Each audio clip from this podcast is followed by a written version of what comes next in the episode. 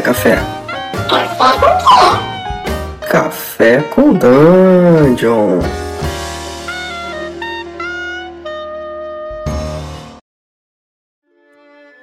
Bom dia, amigos do Regra da Casa. Estamos aqui para mais um Café com Dungeon, na sua manhã com muito RPG. Meu nome é Rafael Balbi e hoje eu tô tomando aqui um, um cafezinho especial com coco, somente com óleo de coco. Porque agora eu sou fitness, daqui a pouco vocês vão ver, vão conhecer, conhecer minha versão monstro. Que essa é a minha história. Eu termino assim. e cara, a gente vai falar hoje de, enfim, de muitas coisas. A gente vai falar de Enough da Cana, a gente vai falar de Revolução Rick, D&D, Cyclopedia. Sembiano, na nossa Toca coluna. Banhado pelo mar das espadas, jaz um agrupado de torres que é conhecido como o principal centro de aprendizagem de toda Feyran. O Forte da Vela. No alto da torre principal cintila uma luz. É o aposento do Guardião dos Tomos. Por lá, eh, em uma mesa ao lado de sua cama, ele manipula um enorme e empoeirado tomo. Vira as páginas. É a D&D Cyclopedia.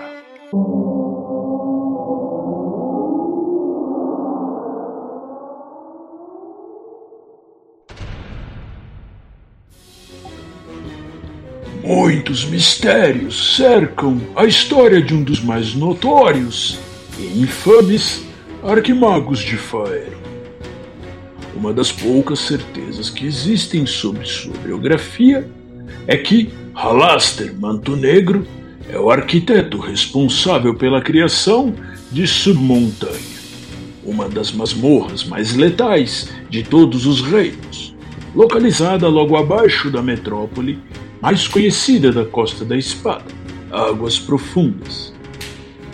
De acordo com alguns registros, Alaster teria chegado no sopé do Monte Águas Profundas com apenas sete aprendizes, já sendo possuidor de grande poder e conhecimento, embora ainda não tivesse um amplo renome.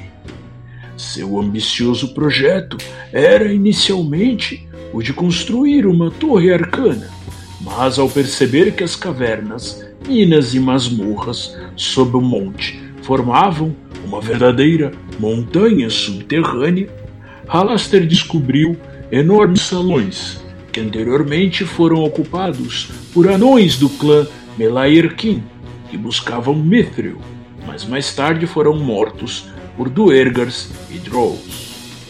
Contudo, mais importante do que tais cavernas, Halaster descobriu que neste local havia uma enorme ressonância arcana na trama, fruto de uma poderosa magia épica lançada por elfos do ancestral reino de Ilefar.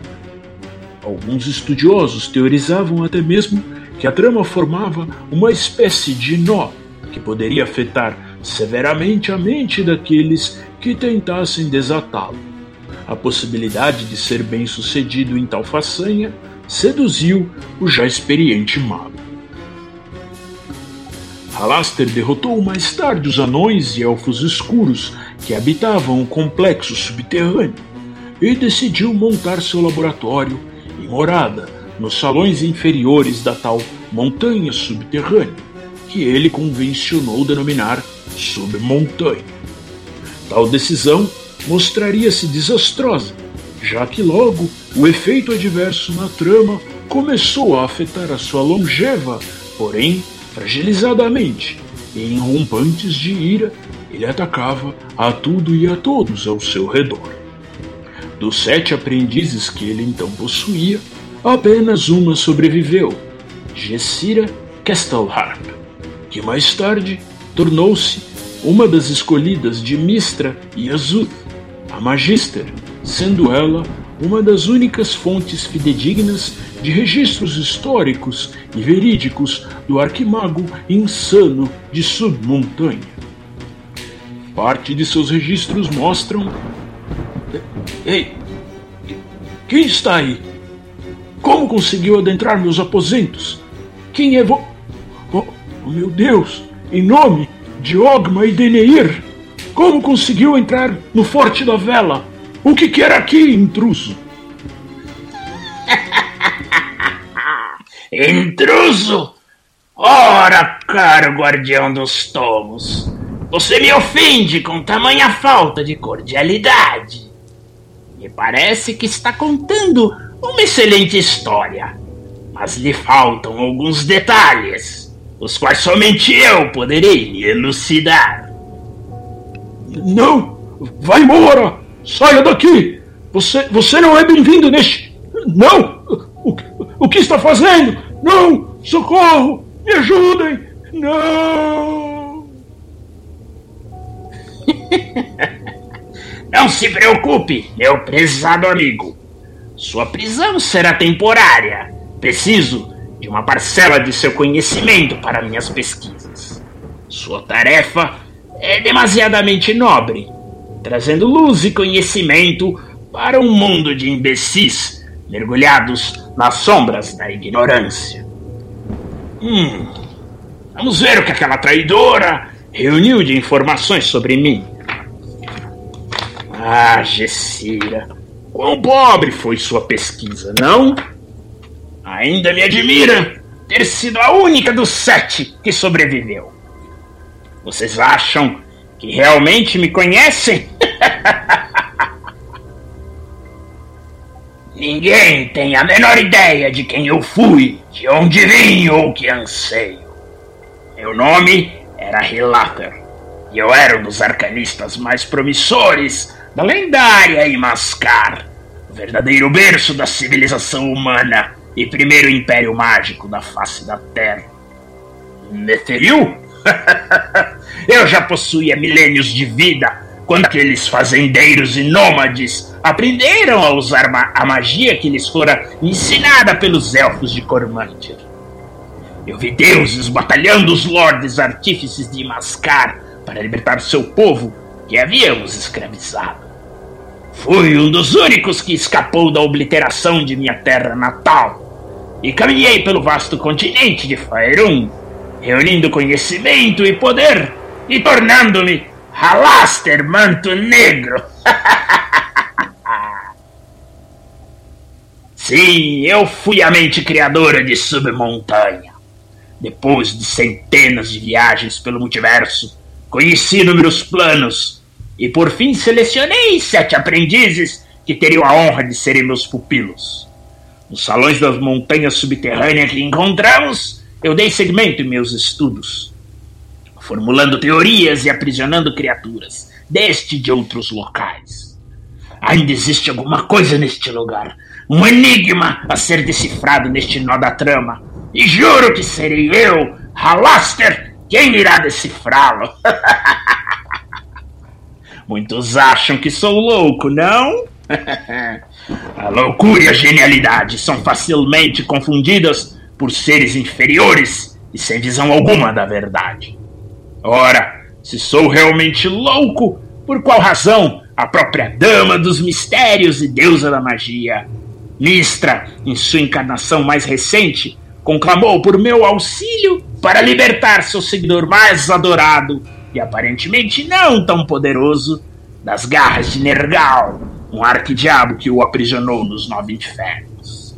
Sim, a própria Mistra fez um pacto comigo para que eu salvasse o grande Elminster, sábio do Vale das Sombras, da influência do arquidiabo que o aprisionou em seu cárcere em Avernos.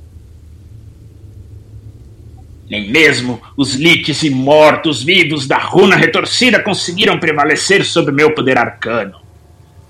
Em um evento que ficou conhecido como Festival da Colheita de Halaster, todos os monstros e criaturas que aprisionei por séculos em submontanha, viram-se temporariamente livres de minha influência e apareceram por toda Faerun.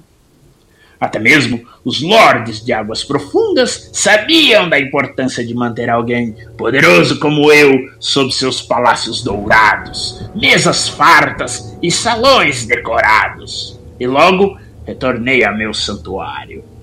Ora, ora, Somente por minha benesse é que toda espécie de negócios ilegais de águas profundas são conduzidos em um ambiente muito mais propenso a tais transações, executadas em Porto dos Crânios. Porque acham que eles permitem a existência de um local de tamanha sujeira, vilania e podridão abaixo de suas lustrosas botas de couro de basilisco. Muitos acharam que eu finalmente tinha alcançado meu fim no final do século passado, vítima de um ritual mal sucedido. Somente um estúpido seria capaz de tal façanha. Como um certo mestre de uma prestigiada academia de Maison Berranzan, que manipulando as energias da Umbra Eterna, trouxe príncipes demônios ao subterrâneo. Tudo o que fiz foi extremamente calculado, já que meus augúrios me mostraram o caos que a praga mágica traria ao mundo. Agora, com seus efeitos reduzidos e com os mundos de Abeir e Toril em seus locais, pude recompor a minha essência, depois de muito tempo afastado de meu amado lar. Reuni outros servos e usuários da arte que se diziam extremamente poderosos, como o temível Manchum, criador do Zentari, ou o último que restou de seus clones fúteis. Não foi à toa que sua insolência custou-lhe um braço. Assim, ele aprenderá, aprenderá a realizar seus encantamentos que lhe são ensinados da maneira correta. Agora, busco novos aprendizes, já que meus estudos e pesquisas estão muito avançados. Em breve descobrirei o segredo por trás deste nó na trama que existe em Submontanha. Provavelmente causado por aqueles arrogantes elfos de Ilefar. Malditos os sejam! Causaram tantas catástrofes na tentativa de salvar seu povo que destruíram um continente inteiro para isso. E depois, o louco sou eu, vejam só. Mas nada disso me preocupa, já que tenho todo o tempo do mundo.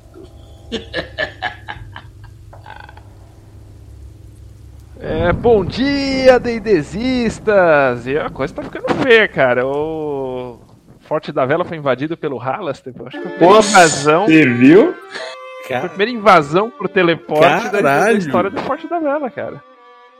Olha só, amigo. Isso aí é. Isso aí foi classe A, hein? O velho louco chegou no Forte da Vela. O que, que será que ele quer? É, cenas do próximo capítulo aí. Pois é. Mas é isso aí.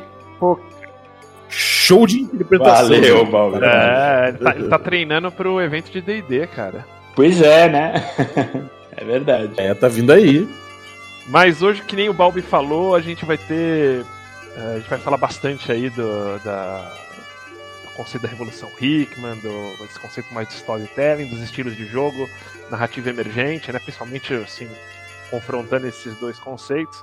Mas antes, nós convocamos de novo e de forma definitiva aqui o Luiz do blog Jogo D20 para estrear um novo um novo um novo quadro aqui que a gente discutiu bastante, que é os segredos de Xanatar.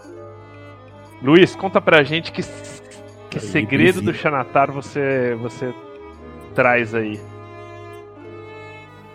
Opa pessoal, tudo bom? É, obrigado pelo convite de participar definitivamente da, da coluna D&D Cyclopedia, um do, uma das maiores colunas do, do da Casa, se não a maior. Fico muito feliz com o convite. É, bom, o, o segredo do, do é, é o que vocês falaram, né? É o nerf de Arcana, que é é uma coluna de teste da, da Wizard que eles disponibilizam alguns PDFs de teste para os jogadores, para os narradores, enfim. E esse material é. Depois a Wizards coleta as informações do, dos jogadores e se der tudo certo, ele aparece em um produto futuro de DD. É, e, você bom, tra- hein? e você traduz, né? Isso, desde o, desde o meio do ano passado, quando começou os documentos de Eberron, eu comecei a traduzir as UNF de Arcana para português. E estamos assim até hoje. Ah, top, cara. Bom, a bacana é que, tipo, assim, quem, quem chega com o livro do jogador na mão já já tem um belo, um belo playground aí pra brincar em português, né?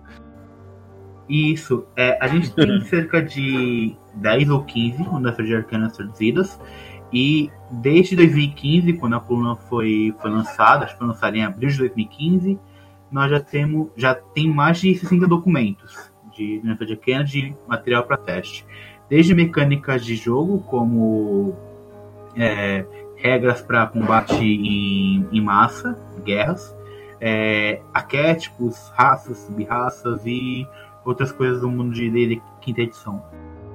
Beleza. E a ideia do, do segre, dos segredos de Xanatar, não, são segredos de Xanatar, é trazer sempre assim, a última versão do Unearthed Arcana, a gente pode também voltar um pouquinho atrás, mas também trazer tipo dúvidas de regra, algum esclarecimento de regra, que o Luiz é craque. O que, que você achou, Balbi? Você acha que vai dar certo essa esse, esse segmento aí do, da coluna, não? Essa coluna, é, é esse, esse, pedacinho da coluna, acho que já deu certo, cara. O, já da última vez que veio aqui trazer, o Luiz já, já brilhou. Já tinha vindo aqui no programa para falar de, de, notícias também. Eu acho que, cara, tem tudo a ver. Eu acho que só são as pecinhas Com andando para frente. Bem-vindo aí, cara. Valeu por, por trazer teu, teu conteúdo sempre atualizado. É, imagino que, pô, é, é um orgulho para a gente poder dar amplitude aí à voz, do teu, à voz da tua pesquisa e do teu trabalho Isso, duro. Eu que agradeço. A Regra da Casa é hoje o maior podcast do, do Brasil, não só de RPG. O, era o único, mas agora não é mais, né, que posta é, é, podcast diariamente, que tem uns podcasts agora no Spotify, né? Malditos. e, enfim, estou muito feliz com, com o convite, de coração. Tem algum louco, cara? O cara deve chamar Halaster.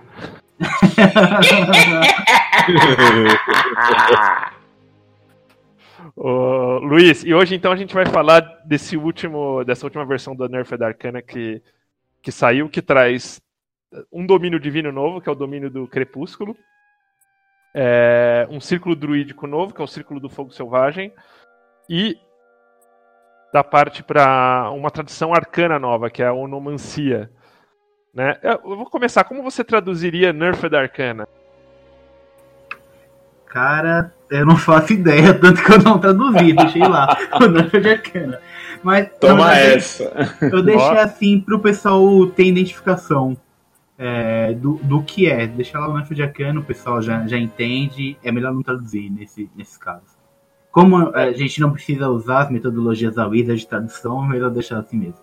Esse é o cara, ó, eu driblei, o cara foi lá e pá! Já deu um toquinho e saiu pro ataque, cara. Manda aí então. Né? Contra-golpe, amigo. Fala aí do, do, dos, dos, domínios do Crepúsculo. Eu curti, não sei se vocês chegaram a dar uma olhadinha, Balbi, Brave. Vi sim, vi sim. sim. Curti pra caramba. O que, que, você, que, que você achou do domínio do Crepúsculo, Luiz? Vamos lá. Antes da gente entrar no, nesse assunto, eu devo confessar para vocês que eu estou um pouco preocupado com, com essas últimas nerfs de Arcana. É, há, é, há dois meses atrás, desde, desde agosto, a Wizards começou a publicar cada vez mais, mais documentos. É, só em setembro eles lançaram dois. Isso começa a, a me lembrar do, do Zanatar, o livro Zanatar's Guide to, to Everything. E foi nesse mesmo ritmo, de vez em quando a Wizards publicava três ou quatro de Arcana por mês, para o pessoal ir testando e mais tarde publicou pro, o Zanatar. Então acredito que deve haver um, um suplemento no, no, ano que vem. Mas, como eu falei que estou preocupado, o nível está muito desbalanceado da, dos outro, das outras classes, dos outros arquétipos da, da quinta edição. É, tá bem desequilibrado. Uhum. Principalmente as duas primeiras, a do Bárbaro e do Monge e do, do Paladino. Vou falar disso é absurdo. Eu não sei que que, que fizeram com. O que, que deu lá na Wizards que falaram, ah, vamos colocar crítico 1920, vamos, vamos colocar dano pra caramba, acerto automático. Eita. E aí, nossa senhora, meu Deus, já, já dá até um arrepio já. E, e, minha preocupação é que aconteça algo semelhante com o que aconteceu com, com o Bruxo Hexblade, no, que tá, é o arquétipo do bruxo que tá disponível no Zanatar. Que é assim, depois que ele surgiu, todos os outros bruxos do, do Sword Coast Adventures Guide e do Present Book desapareceram, ninguém mais jogou. Ele era tão forte em relação aos demais que ninguém mais quis jogar com o que havia sido publicado previamente. É, isso é. é ele dominou mesmo, ele dominou completamente, né, cara, o, o Hexblade. Isso, porque principalmente porque os três primeiros arquétipos de bruxo foram disponibilizados, eles não tinham identidade. Eram praticamente iguais na, na sua essência. Era um bônus pequeno, nada que realmente falasse, ah, esse aqui é o bruxo X, esse aqui é o bruxo Y. Não tinha nada que os diferenciasse. Isso é meio aquele efeito Pathfinder, né? Que os caras eles vão lançando tantas coisas, tantas coisas que tipo quando você vê aquelas opções dos primeiros livros já não já, já não estão mais válidas. É, e acho que é um cuidado que eles têm que eles têm que tomar. É, por mais que no caso do bruxo, eu acho que o, o X-Blade, na verdade, tipo, acho que ele veio meio nerfadinho aí nessa edição, né? Não acho que desequilibrado, mas tirou um pouco aquele protagonismo dele. O X-Blade acho que trouxe um trouxe uma opção mais protagonista aí, né? Como o Ranger tá precisando também, não que também acho que seja assim horrível. E tem ainda para vir aí o Ranger do do Mirs, né? É, tem muita. É, é, não tem jeito, é um pouco mal de toda edição. Conforme a edição vai atingindo o nível de maturidade, é, as pessoas vão criando novas opções que, seja pelo fato de ser novidade, ou seja pelo fato de realmente trazer um, algumas vantagens dentro da mesa, a galera acaba migrando, né? Não tem jeito. É, e eu, eu, cara, eu achei bem forte esse que saiu agora, o, o Domínio do Crepúsculo. Acho que até, eu até vi uns, uns comentários no blog é. do, do Luiz, ele acho que não viu tão assim. Mas conta um pouquinho pra gente. Eu achei meio. Dependendo do, do ambiente, assim, o bicho pega aí com esse domínio do crepúsculo. Isso. É, eu não achei tão forte, principalmente porque a principal habilidade da, da classe ela só vem no 17 nível. Que é você poder fazer com que seus aliados enxerguem no, numa escuridão mágica, como da, da magia escuridão. E o, o, clérigo pega essa magia, esse arquétipo é, especial, no terceiro nível. É, então ele fica do terceiro até o 17 nível sem essa habilidade principal. Isso eu achei meio, meio estranho. Se, se eu fosse a Wizard, eu, eu colocaria essa habilidade no, no, no sexto nível, em vez de colocar no 17. É muito tempo pro, pro personagem ficar esperando. Quanto às demais habilidades, é, ele tem aquela habilidade padrão do clérigo, o Divine Strike, que quase todos os clérigos têm, de, tudo, de todos os suplementos. E também ele pode voar no escuro, ele faz mais algumas coisinhas a mais. Mas eu não achei tão, tão forte. Talvez se, se mudassem a, o canalizar a divindade dele para criar uma área de, de, escuridão, que aí faria uma área onde todo mundo atacaria com desvantagem, eu acharia mais legal. Mas, assim, é, um, é uma boa ideia. É, mostra que a, a Wizards nesse, nesse caso, está preocupado mais com a parte estratégica do jogo, em vez de só aumentar os números. Então achei que foi legal. É, eu achei que o conceito dele é bem interessante, porque ele traz, tipo, eles. É, é aquele. Até acho que eu vi o Jeremy Crawford comentando, tipo, aquele darkness, mas não tipo o lado, lado evil do, do o lado mal da, da escuridão, mas aquele uhum. lado tipo da, da esperança, né? Do, do, do descanso. É, é, tanto que acho que eles, eles dão como recomendação aqui, desde deuses como a como Selune, que que vai casa super bem aqui com o clérigo de Selune, como a própria Raven Queen, né, Rainha Corvo, enfim, Morpheus, achei bem, bem interessante o conceito. Eu achei ele relativamente forte por uhum. causa, assim, no primeiro nível, Olhos da Noite, eu acho, assim... Isso, eu também concordo. Nossa, cara. É... Olha, eu, eu, acho, eu acho extremamente chato quando você tem uma aventura que, pô, às vezes um dos baratos dela no, no ser underground é você lidar com a luz, ligar, é, lidar com, com sabe, com, com escassez de visibilidade. E, pô, já tem gente que tem, já tem raça, né, que tem built-in aí o, o Dark Vision e o Eyes of the Night tira completamente qualquer graça que tenha isso, né? Eu acho que, pô, é tudo bem, é, é casa com, com o tema da, do Twilight Domain aí, do, do, Crepúsculo, mas ao mesmo tempo, cara, pô, eu acho que em termos de jogo. Que quebra, né, a criatividade da galera. Às vezes, pô, como é que você vai resolver esse problema? Metade vê, metade não vê. Aí o cara já meio que distribui essa habilidade para um número grande de, de companheiros, inclusive, né? É, todo mundo passa a conseguir é, ver. E outra, tipo, né? a parte de ver também os caras não chamam atenção por estar tá usando luz, né? Então numa dungeon eu achei uma. Achei uma, uma vantagem interessante. E ele tem no primeiro nível, né, Luiz? Tipo, sleep também, né? Sono. Isso. E falando mais sobre Olhos da Noite, uma das coisas também que ele faz é ele corrigir o defeito do, do humano, principalmente o humano variante.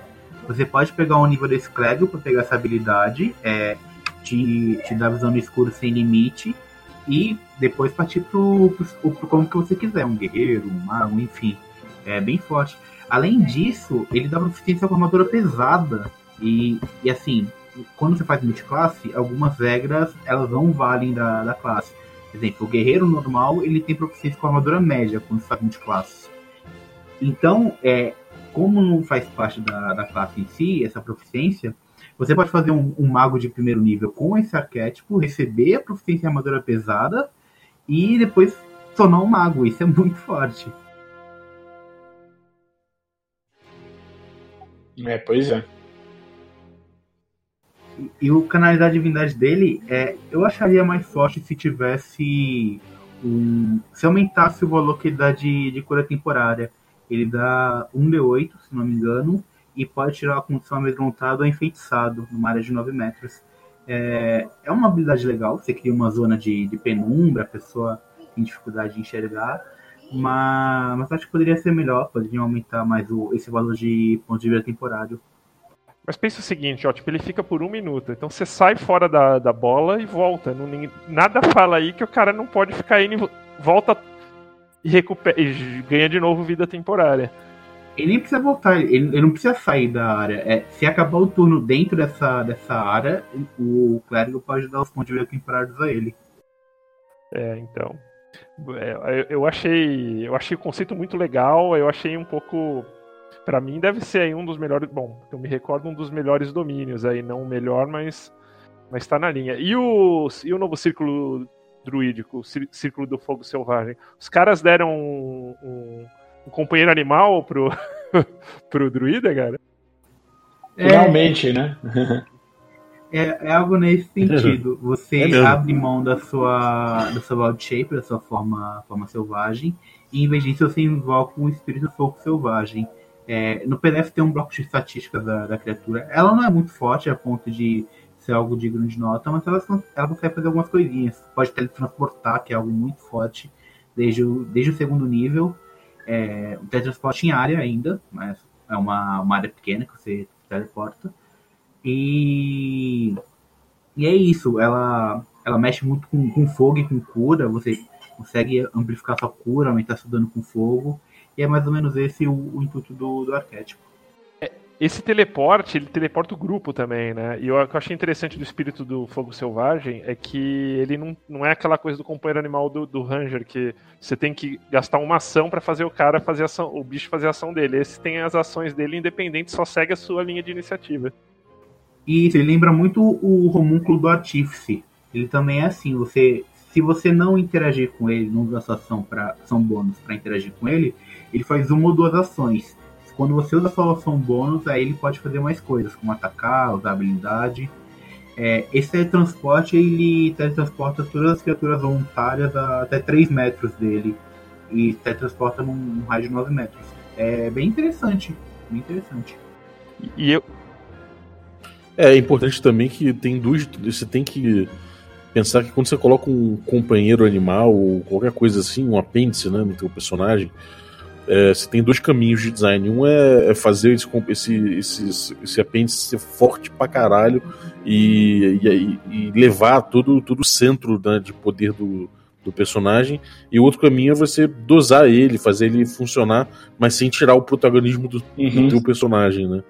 Então esse aí, no caso, ele, ele permite que o, que o jogador continue com o personagem dele também ativo, né? Isso é uma coisa Mas ele, ele, ele mistura bastante na questão da economia de ação, né? Dá uma boa vantagem aí pro, pro. É, então, ainda mais o D&D quinta, quinta né, que, que, é um jogo que, pô, ele, ele reside muito, né? Por isso que eu acho que o Ranger talvez precisaria até de um ajuste nessa questão né, dele gastar as ações dele para movimentar o companheiro animal. Talvez algo na linha do que o, o esse druida do círculo do fluxo selvagem faz, é, para você dar uma dosimetria e você tem um companheiro que na verdade é, é diferente, né? Porque o, o, esse companheiro animal do druida é meio elemental, como o Luiz falou, tem alguns poderes específicos, né? Ele não é um animal selvagem. Não, e o conceito dele em termos de. De. storytelling mesmo, ou seja, de background, acho que é bem interessante, porque ele se liga a um uhum. espírito do, do fogo selvagem. Tipo, é. Foge um pouco daquele papo aquela carinha do druida que, que é preservação. Por mais que ele fala que é o que faz o fogo para as flores ou, ou para a floresta crescer de novo, mas ele tem uma pegada um pouco mais, mais selvagem. E é um druida com bola de fogo. Eu não lembro de outro druida com bola de fogo. É, nem eu, eu não, não me recordo não de um druida assim. Eu só lembro de fogo. Esse, esse solta. Inclusive, aconselho escutar o episódio do Regra da Casa sobre bola de fogo. o... E por último, as tradições arcanas, que é a onomancia. A onomancia é a magia dos nomes, né? Isso, a magia de, de nomear. É, o conceito é, é o, os nomes têm, têm poderes. Então, quando você descobre o nome de uma criatura, a sua, a sua magia penetra as defesas dessa criatura com mais intensidade. E esse é o conceito. É, esse eu já achei um pouco mais preocupante porque o mago já é uma classe que tem muita opção. Não opção de, de arquétipo, de habilidade, mas de magia. É a classe que tem mais, mais magias disponíveis. E você conseguir aumentar, potencializar ainda mais as magias dele, eu, eu fiquei um pouco, pouco assim. Meio, é, não sei se isso vai ser é, vai ser tão forte assim, mas acredito que sim. Cara, é, e tem um lance, né? Acho que casa muito com, com, a questão da, da Baldur's Gate, da, da Avernus, porque assim, uma, uma das formas de você, cara, pegar demônio de jeito é descobrir o nome dele. Agora aqui você dá de mão beijada pro, pro cara descobrir o nome do demônio, né? É total, cara. E, e outra, cara, eu, eu eu, eu achei o conceito bem legal, mas eu achei que tá meio assim, eles criaram aqui uma, uma, tipo meio como se fosse uma, uma regra nova de nome verdadeiro, porque é, no caso do demônio faz todo sentido, faz parte da cultura dele, mas o conceito de nome verdadeiro agora vale para todas as criaturas. Então, tipo, todos os personagens do jogo têm um nome verdadeiro. É, esse conceito ele já tinha, né, na, na terceira edição, naquele Tome of Magic que saiu, né, pro, que era o True Namer, é, também não ficou muito legal. Assim, o conceito era muito bom, mas a execução não, não foi é, é, das melhores. E o, e o receio é que isso acabe se repetindo é, dependendo da forma com a qual a versão final né, do, desse arquétipo vingar.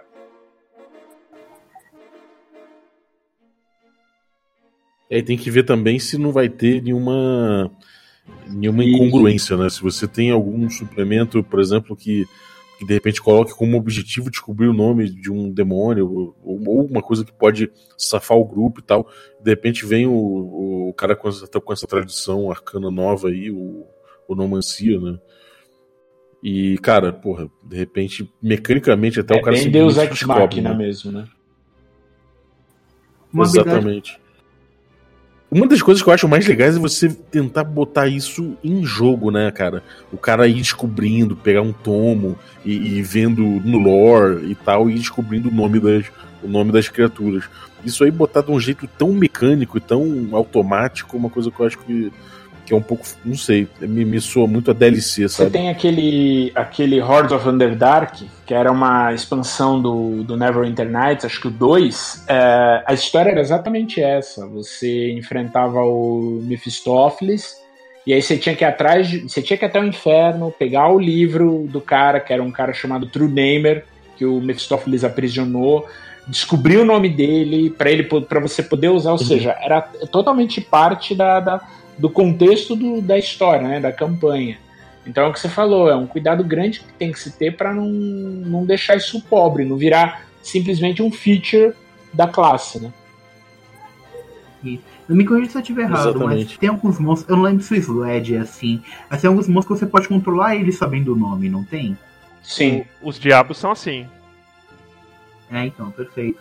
E o último ponto sobre esse mago, ele tem uma habilidade chamada. Deixa eu conferir aqui só rapidinho. É, nomeação implacável, no 14 nível. E ele faz algo que, que é um pouco quebra as regras, que você pode trocar o dano das suas magias. Por exemplo, uma bola de fogo. Para quem não sabe, fogo é o, é o elemento que mais tem resistência em da quinta edição. Você pode substituir o dano da bola de fogo, em vez de fogo, para usar psíquico, por exemplo. É uma, uma resistência que pouquíssimas criaturas têm. E isso é de tudo eu achei isso mais preocupante, porque ele tira muitas desvantagens da magia. E, e, ele tem um sistema de buff de magia, né? Que é o lance das ressonâncias, que são bem puxadinhas também. Isso, também tem isso. Pode empurrar a criatura, puxar para si, aumentar o dano, ganhar pontos de vida temporários, se é algo que o mago precisa, porque ele tem um D6 de dado de vida. Enfim, eu achei bem, bem preocupante esse arquétipo. Os outros dois eu já achei mais tranquilo, dá para lidar. Bom, quem quiser ter assim super detalhado, todo traduzido, inclusive com lore traduzido, é praticamente aqui um DMs Guild, trampo da DMs Guild do, do, do Luiz. É, cara, tá no blog dele, a gente vai deixar aqui o link. Poxa, tipo, pega o livro do jogador na mão, essas três você já tem, e ainda tem as anteriores que ele traduziu tudo já. Né? Eu aconselho você pegar o Ranger que eu tô jogando na, na mesa do, do Brady. Roubado, roubado, roubado. Agora, é, é, esse, esse fenômeno desse, dessa, dessas. Isso é quase DLC, né, cara? É, tipo, eu acho que é a cultura DLC. Você acha que esses Nerf da Cana mais pesadões, em termos de poder, eles são uma decorrência natural do, da marcha da edição? É, você acha que, de repente, foi. foi não sei, é, quem está envolvido com a criação mudou um pouco, resolveu mudar um pouco? Foi uma diretriz que eles tomaram para, de repente é, permitir é, módulos mais pesados aí pela frente? O que, que você acha que isso é representa? pergunta, Balbi. É, se você reparar no, nos documentos oficiais da, da Wizards, no site onde ela disponibiliza, você vê que tem novos editores trabalhando agora na, nas da Cana. Além do, do McMills e do. Uhum. Ah, esqueci o nome dele. O redesigner. Caraca. O Jeremy Crawford? Isso, Jeremy. Tem também o Dan Dinion, que trabalhava na, na Cobalt Press. E por ser por criar materiais third parties, ou seja, materiais não oficiais, é, o, o cara podia se dar o luxo de dar uma errada nos números, algo nesse sentido, ou chutar o balde, coisas assim. É, embora os materiais da Google Press sejam bem, bem conceituados. É, então, talvez ele não esteja acostumado com, com as mecânicas da quinta edição, de como as coisas são, são regradas, tentam ser equilibradas. Pode ser isso. E também, para falar a verdade, esse tipo de mecânica vem de livro. É, o Hexblade é um exemplo. Muita, muitas pessoas compraram usando a causa do Hexblade, porque é um arquétipo estúpido de forte. Tem também o, o Scout, que é o arquétipo de, de ladino, que pode usar o seu, seu ataque furtivo duas vezes por turno. É coisa nesse sentido que, que vem de livro, principalmente no, no suplemento. É, mas coisa muito forte eles ine inevitavelmente cortam, como foi o caso do Ranger que eu jogo na mesa do Brave Sword. Tem uma regra. tem uma regra na, na Nerf da Arcana que é assim, se sai algo, da data que ela saiu um ano depois ela não foi publicada, é, eles desconsideram. Eles... Perde eficácia, né? Na... É. Isso. Luiz, cara, valeu. Esperamos aqui de novo para falar não só do Nerf da Arcana, como do, de outras questões aí mais crunches do D&D, né? Que também tem. Então, cara, valeu e, poxa, tipo, vamos, vamos ver aí a próxima coluna. E agora, seu Balbi, o que, que nós temos? E o Luiz vai ficar com a gente aqui para discutir também. Agora a gente tem o um momento, do, momento da, da disputa aqui. A gente vai ter um, um disputátil aqui entre os membros aqui.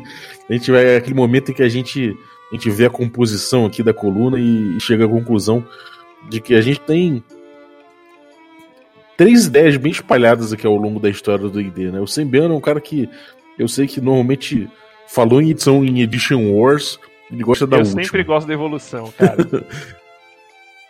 é, o, porra, o Brave Sword é um cara que eu sei que também que costuma residir ali pela, pela segunda exatamente, edição. Exatamente, exatamente. É, é a, minha, a minha morada favorita. exatamente. E eu sou um cara old school. Então eu gosto muito dos, dos primórdios do D&D. Eu sou então aquele cara que gosta muito do D&D quando ele, quando ele tem essa característica de narrativa emergente, né? Dessa coisa do do D&D ser um desafio que o mestre coloca e os jogadores vão vivendo aquele desafio e vai sair dali uma, uma história, né? Mas essa história não precisa, não precisa ter, ter pé nem cabeça, ela é somente o que emergiu daquele, daquele, daquele desafio e do, da interação dos jogadores. Já o GG, pô, segunda edição do AD&D, ele já é uma edição em que você teve já uma transição, né? Ela é uma edição de transição, não só em termos de regras e de filosofia de jogo, mas como a gente ali começou a ver com a Revolução Hickman uma mudança de, de do que você espera do jogo. E ali a gente começou a ter uma, uma noção de que o D&D ele é um jogo para você contar uma história, né? não somente você superar desafios à mesa, mas também para você vivenciar com seus personagens uma história, uma coisa maior. E então a segunda edição comporta os dois playstyles. E aí você chega nas edições aí preferidas, nas últimas, né, preferidas do do, do Sembiano, que são histórias que já premiam isso. A quinta edição ela já traz aí tanto tão forte a ideia de que você joga o D&D para contar uma história que o, o XP default, de, pela forma default ele é distribuído de acordo com milestones, ou seja, com, com coisas significantes e significativas nessa, nessa marcha da história que você está jogando. Então a gente vê toda essa evolução aí e vê gente jogando ainda D&D das três formas, que eu acho que é uma coisa sensacional e que pouquíssimos jogos podem se dar o luxo de falar. Eu tenho gente que gosta da narrativa emergente primordial, eu tenho gente que gosta de jogar nesse, nessa transição, e eu tenho gente que gosta de jogar com, com já na, na, na morada da, da Revolução Hickman ali, depois dos frutos que ela trouxe. E eu acho que, gente, que isso é legal, que é, a gente discutir isso e trazer cada um que o, o seu ponto que defende, mais, né? cara, eu acho que ainda depois do storytelling, a quinta edição realmente é um resgate ao storytelling, porque a terceira edição, a quarta é, foi o ápice disso, mas Pathfinder e Pathfinder 2 eles vão para um outro estilo de jogo que é o estilo do jogo do combate tático, do combate é, assim, onde você tem toda a bonecagem formatada para o combate em específico. Então é um, é um outro estilo de jogo também de D&D e que é bem popular ainda até hoje, né? É, é verdade. Mas desse estilo a gente vai deixar para falar depois. Hoje a gente vai falar do, do, do da, do, do, do, São Paulo e Palmeiras, do São Paulo e Corinthians, o Palmeiras e Corinthians, o Fla-Flu. Né? Do Fla-Flu, do Fla-Flu. Deixa, é deixa esses, esses novos times aí chegando. Então, é, cara, então. O é, que, que você acha? É melhor começar. É melhor começar das antigas aí ou não, você não, quer defender o seu logo? Vamos começar aqui. Quando nasceu essa discussão, cara? Porque quando que, tipo, teve a ideia, pô, existiu uma revolução Hickman. Olha, a Revolução Hickman, ela, aconteceu com, justamente com, com esses autores, né? É, com, a, com o casal, né? Os, os Hickman que trouxeram. Eles eram freelancers, né? A gente tem um episódio aqui do Café com Dungeon com o Thiago Rosa que trouxe muito forte esse assunto na, no RPG Notícias, e eles trouxeram aventuras, eles começaram a escrever aventuras que não eram somente desafios, eram aventuras que tinham início, meio e fim, tinham um plot, um enredo, e, pô, elas são aventuras tão fortes que até hoje, você vê, o, foram Ravenloft, né, ou seja, só uma aventura que se transformou num grande cenário do AD, do D&D, né, na época do AD&D, depois virou chegou a quinta edição aí, forte demais com Curse of Strahd. E, é, e é, a, é a aventura mais famosa, a mais popular da quinta edição é a Curse of Strahd, né, Balbi? Até, até agora. Exatamente. mas mas é, esse livro que eles lançaram, ele veio tipo de um... Eles tinham uma empresa, que antes deles irem pra TSR, eles casaram lá, sei lá, em 70 e 77, é, os, acho que nos anos 70, 75, 76, e eles tinham lá uma, tipo uma, um estúdio de, de RPG que eles lançavam. Uh, cara, muito boas ideias, mas depois, num, como, como todo empreendedor, a coisa não foi muito para frente, eles foram contratados pela TSR, pela TSR e venderam esses trabalhos para a TSR. E daí lançou em 1982 uhum. o livro que é, assim, tido marco como da Revolução Hickman, que é o Farol que depois veio a se tornar uma série chamada Desert Desolation, que é tipo tida aí como uma das melhores aventuras também, né? De todos os tempos. E o interessante, Sim. Balbi, é que foi mais ou menos o ano do lançamento da Lost City, que eu acho que é o que é o que tá, onde tá rolando aí o D&D Moleque, que é o ápice do, do, do, do jogo do Gauntlet Play, né, da narrativa emergente, ou do Endless Dungeon, que eles, que eles, que eles chamam. É, o, o- o- eu acho engraçado o, o Lost City. Ele é de 81, né? Ele tem, ele tem remakes, né? Ele tem outras edições mais à frente. E algu- algumas revistas Dungeon trazendo mais coisas para ele. Mas é, é uma. É engraçado, porque ele é muito moderno, eu acho. Lost City é, ela tem os três pilares do DD atual ali, né? Ela tem exploração, ela tem interação social e, e ela tem combate. É uma, uma aventura muito completa. E ainda assim ela é proposta como um desafio, um grande desafio que eu, quero ver se alguém já encarou o Lost City e saiu lá contando uma boa história. Porque eu acho que você vai sair com uma história tão sem pé nem cabeça, sabe? Que, que é difícil contar Não é depois, difícil, sabe? Você tá gravando aí, D&D Moleque, no Regra toda, toda quarta-feira. Agora, o que é interessante é que, tipo, a gente tá falando de um negócio que saiu em 82, só que, assim, esse conceito que existiu a Revolução não teve no momento ali. É, ou seja, esse texto... É, exatamente. Ele não aconteceu ali, né? Ele, ele precisou de um punch Sim, maior, eu acho, mais à frente. em 2008, quando um cara chamado James Malizin- Malizinski, que é um dos caras aí, pilares da, da- da- do pensamento de OSR, lá no, no blog Grognardia, eh, lançou aí o, o- um, um artigo que é bem parecido com esse que o Thiago Rosa lançou aqui, que é How Dragonlance Ruined Everything. É, ele reclama muito do Dragonlance, porque eu acho que também, né, depois do Ravenloft, eles trabalharam no, no- em aventuras de Dragonlance, e Dragonlance é o ápice disso, né, quer dizer, o ápice, mas é, um, é, é muito claro que ali o D&D olhou e falou, é, isso aqui a gente vai contar a história mesmo, romances e um monte de coisa saiu a partir disso, né. Então esse, esse Grognard, né, pra quem não sabe, Grognard é o que o pessoal chama do aquele cara que, que gosta de, de velharia mesmo, né, o cara que gosta de velharia, nem quer nem debater. Ele não quer nem ver o que, é que tem de novo. Eu, se saiu coisa nova, ele já não viu e não gostou. né? mas o Grognard ele brinca com isso, mas ele traz esse artigo que ele fala, cara, o, o, o Dragonlance arruinou interess- tudo, é porque- O né? interessante é que isso vem em 2008, que sabe, sabe que data é essa, GG? 2008?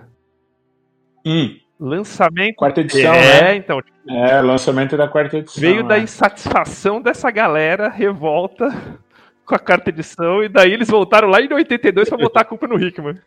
Mas então, mas você sabe, você sabe que eu acho que é meio. eh, eles até fizeram um bom ponto, mas pelas razões erradas, né? Porque eh, você olha o- os escritos e, o- e o que o Hickman defendia, né? Qual foi o, o grande argumento para ele montar o, o, o Strad no Ravenloft? Ele falou, pô, eu quero pôr um vilão, mas não quero pôr um vilão por, porque ele tá lá.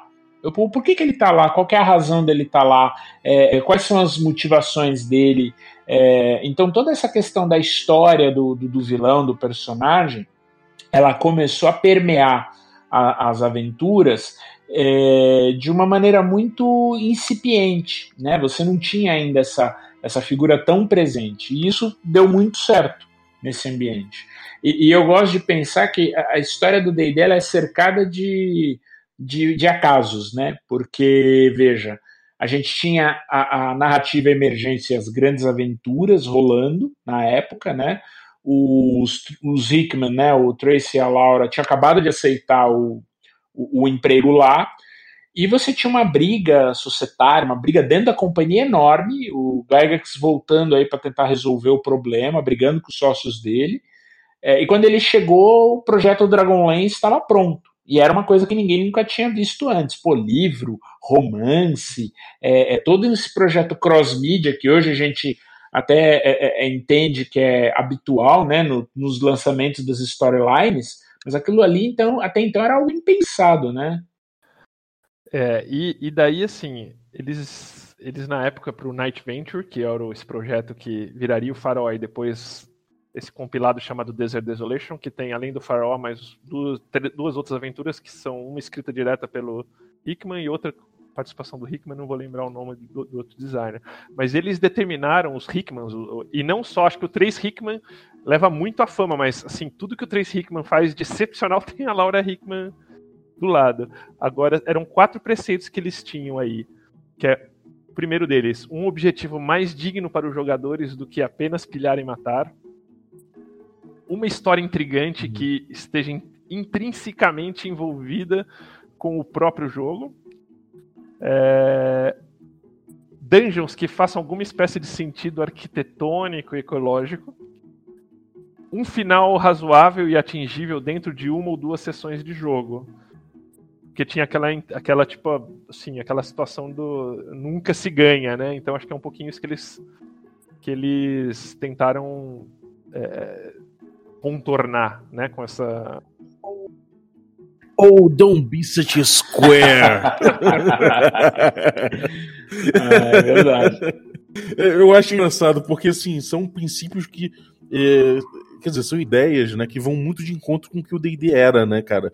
É, é, muito engraçado isso. É isso realmente a gente pode chamar de uma ruptura, uma ideia que uhum. rompe, porque ele meio que ele vai, ele vai de encontro, é, quer dizer, vai de encontro, ele vai contra tudo que a gente. Todas as aventuras praticamente que a gente tem antes, né?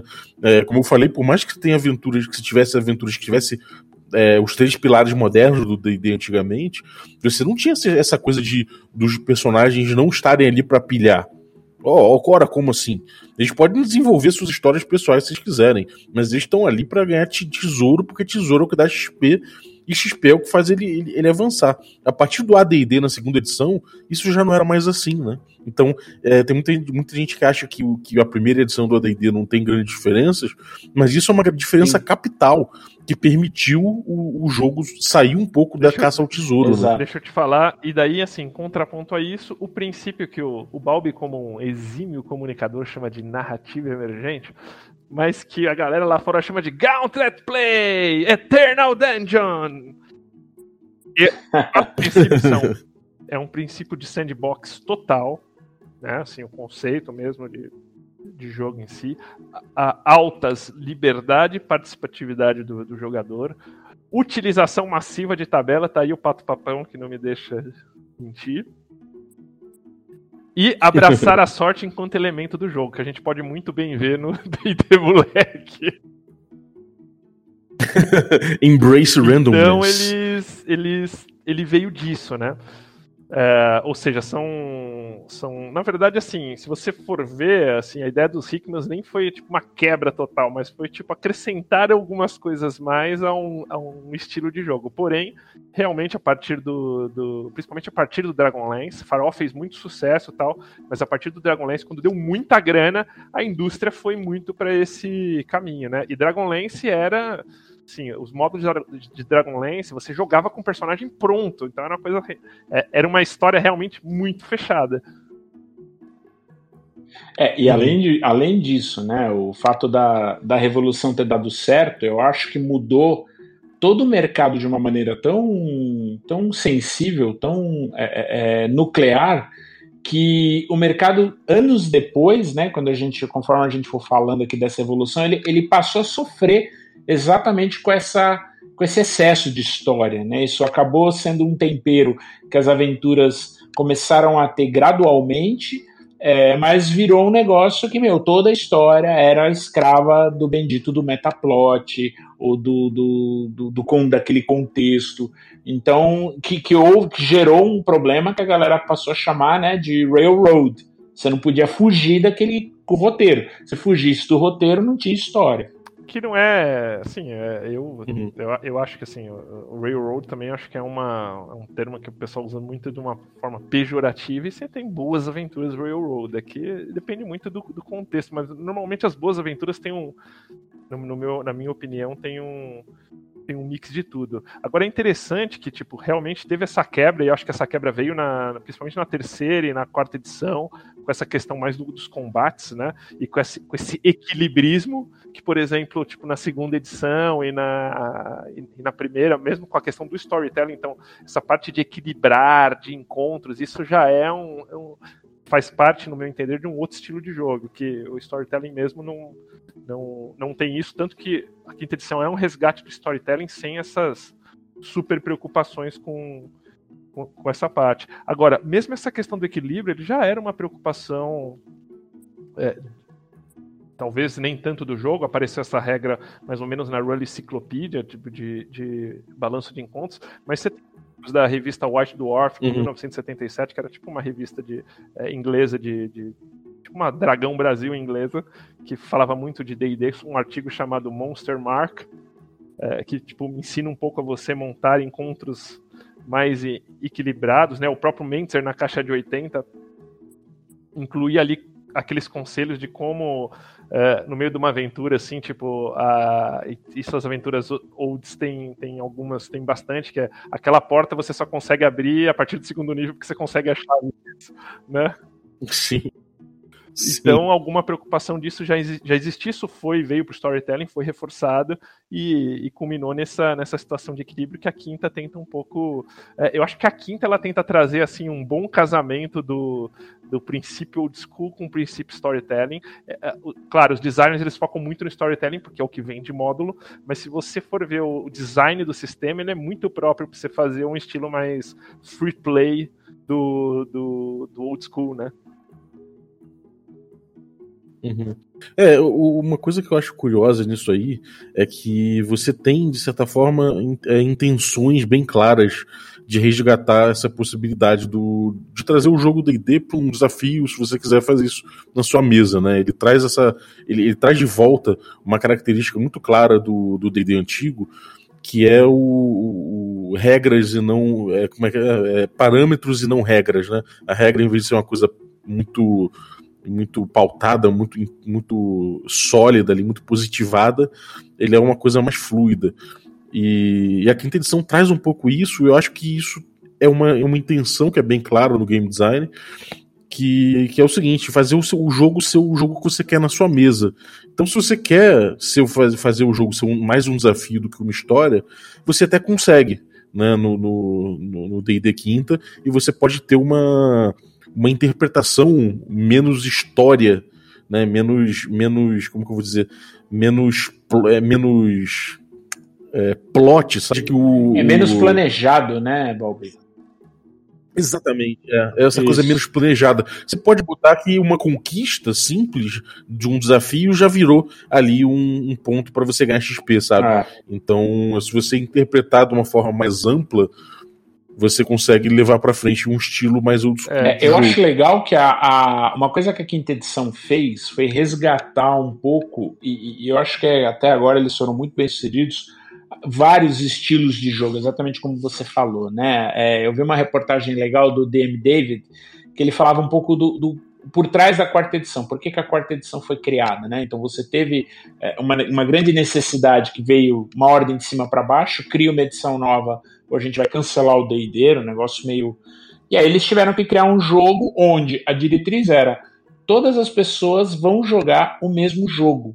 Então, assim, você tinha pouca maleabilidade. Por isso que o jogo é tão truncado, né? O, acho que até o, o Kobe uma vez falou, é, chamava né, a quarta edição de videogame de papel. E foi a grande crítica da, da, da, de boa parte da fanbase, né?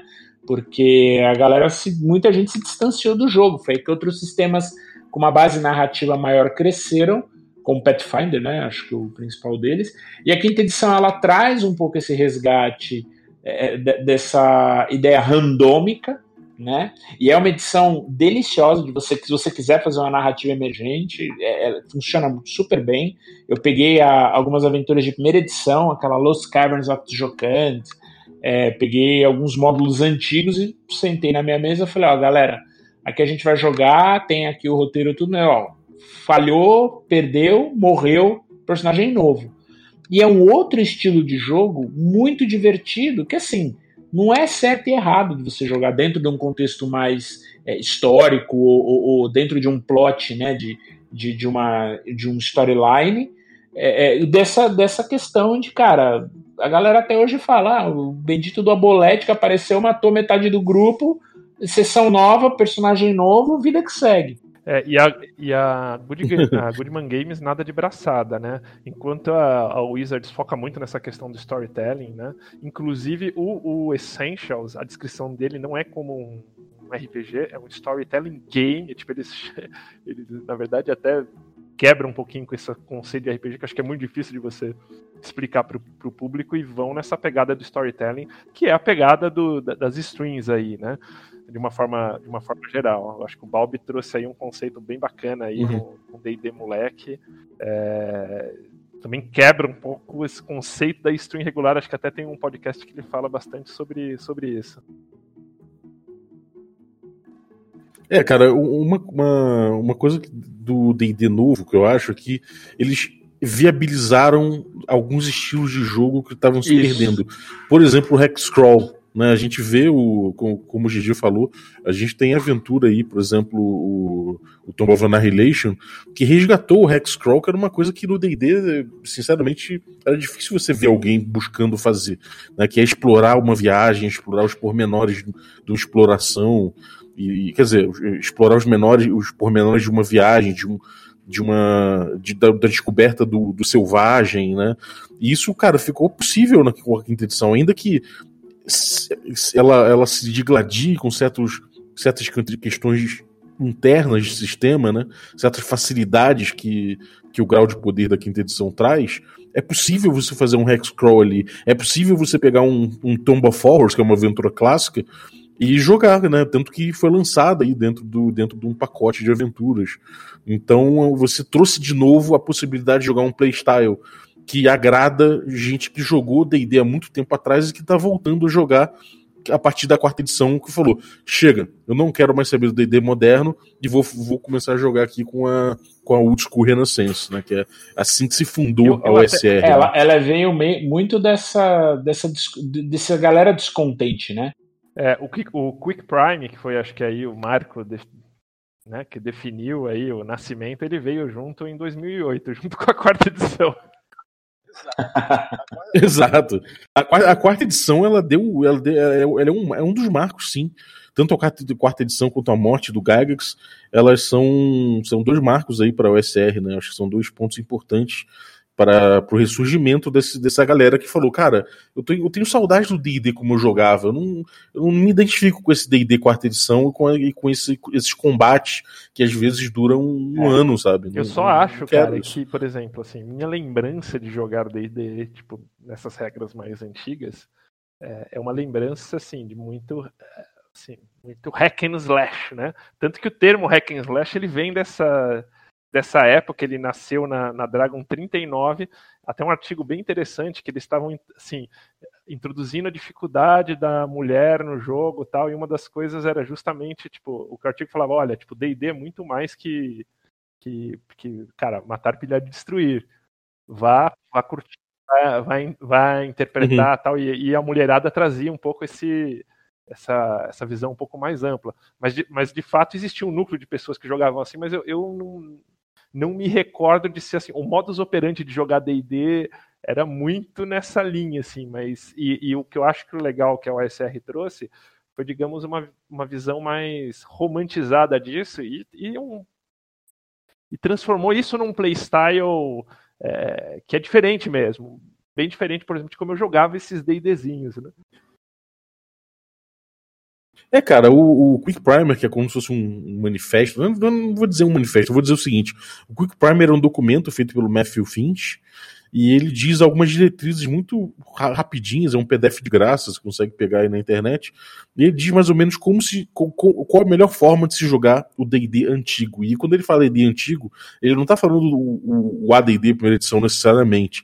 Ele tá ali ele se refere especificamente ao D&D zero, ou seja, o original que não tinha nem teste de atributo, você tinha, enfim, tinha, era um sistema muito cru, né? E realmente você pega aquilo ali e você vai alargando para os D&Ds mais antigos, pré-AD&D segunda edição, de forma geral, que é, que é a transição. Então você consegue aproveitar melhor, por exemplo, o Basic, você consegue aproveitar melhor o, o o Holmes, com essa lógica de jogo. E realmente, é assim, é, a gente não tem como dizer qual era exatamente a forma de jogo que você tinha em 74, né? É, como ela chegou até em 81, foram poucos anos. Então, é, o jeito de se jogar evoluiu, a cabeça do Gygax mesmo evoluiu. O Gygax começou a escrever tudo no, no AD&D primeira edição, um monte de regra. Eles começaram a querer é, botar parâmetro para como você jogar. Então esse playstyle foi mudando muito ao longo do, ao longo do tempo e naturalmente chegou no AD&D segunda Mas edição. você falando assim, eu já imaginei o Gygax e o Steve Jackson, cara. Pô, cara, mas olha, eu tava fazendo aqui uma pesquisa porque o próximo próximo próximo café que eu vou lançar sobre essa pesquisa de magias ao longo das edições é com o Wish.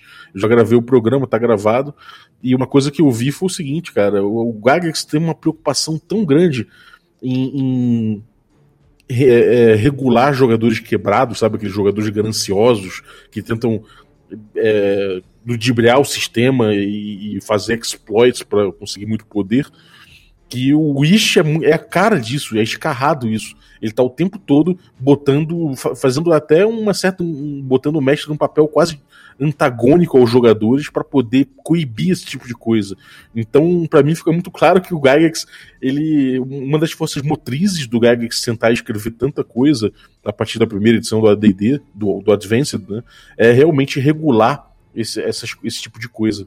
Você tinha gente lá com com ficha de nível 130. É, né? Agora, olha que bizarro. Você falou da, da questão do Wish, é, e curiosidade ou não, né? É, eu estou mestrando para um grupo, né, a Storm King Standard, e no meio da aventura eu coloquei um gênio e dei um Wish, mas eu fui muito claro para os jogadores. Eu falei: olha, não vou usar o Wish do livro. Você deseja o que você quiser e arque com todas as consequências. O desejo do, do jogador uhum. foi tão fora da curva que assim, que a narrativa se perdeu, mas dela surgiu uma outra aventura que a galera falou: caralho, como assim? Entendeu? Eles descobriram que eles criaram com o desejo dele um, um, uma realidade totalmente alternativa que não podia funcionar na, na, na, no jogo, entendeu? Foram parar no plano astral e assim, quando eu terminei, eu terminei a aventura a sessão com o pedido que o cara falou. Eu fui embora dirigindo para casa e falei, meu, fudeu, vou fechar o livro, cancelar o jogo. E aí, essa ideia da narrativa emergente surgiu, eu falei, pô, dá para você contar uma história totalmente nova desse evento. E é isso que eu, é nisso que eu acho que uhum. a narrativa é, é, é, emergente brilha, e que às vezes a gente não, olha, você não pode fazer isso, porque senão isso vai contra a história, você vai contra o, o roteiro predefinido. E é uma coisa que eu acho que a gente tem condição de buscar é, é, é, com autores, por exemplo. Acho que o, o, George Martin foi o primeiro cara que virou e falou: Ah, lembra, sabe esse cara aqui que você acha que ele vai conquistar os Sete Reinos, o filho do cara que vai vingar o pai? Pô, morreu, acabou. E agora, o que, que você vai fazer, entendeu? Mas aí eu acho que os problemas que existem na narrativa emergente ou no storytelling, ou mesmo no combate, não tem tanto a ver com os problemas do estilo do jogo. E sim tem a ver com quem tá assim, levando o jogo, né? Porque a, eu acho que a grande verdade é que um bom jogo você tá ali meio no caminho do meio, né? Porque o storytelling, se você leva muito ao pé da letra, você tem esse risco. É, é, esse free play, eu joguei muito tempo e talvez por isso hoje eu prefiro muito mais o, o storytelling, porque é, às vezes fica um jogo meio meio assim, cara, meio parado, é uma coisa meio. É, meio perdido. Meio mesmo. perdido, fica... né? É, e aí? Play, ao mesmo tempo que o storytelling, tipo, no, no, no ponto fica aquela coisa tipo que você se sente amarrado. Então é, acho que o grande problema aí tá no tá na sua expectativa e tá na pessoa que leva. Eu, por exemplo, eu, cara, eu gosto de jogar jornadas heróicas. Eu, eu gosto de fazer campanha, eu odeio jogar tipo, coisa assim que casual, assim, sabe? Tipo, eu vou jogar uma vez como jogador. Então eu invisto no meu personagem. É, por isso talvez eu não goste tanto do, do, do do, do esquema mais da narrativa emergente, porque eu curto essa, essa situação. Eu curto coisas que tenham, assim, um porquê, uma, uma sequência, não coisas que vão acontecendo. Agora, tem gente que curte, e tá aí o free play desses multiplayers aí que, que acontece. O próprio Balbi mesmo, ele curte esse lance, tipo, do, do da, da, criatividade que, que, que, nasce disso. Não que eu acho que a outra coisa não seja criativa, mas, digamos, da improvisação total da coisa, né? Mas também acho que você vai mais pelo um meio termo aí, Balbi. Você, você curte dar uma misturada? Como que é?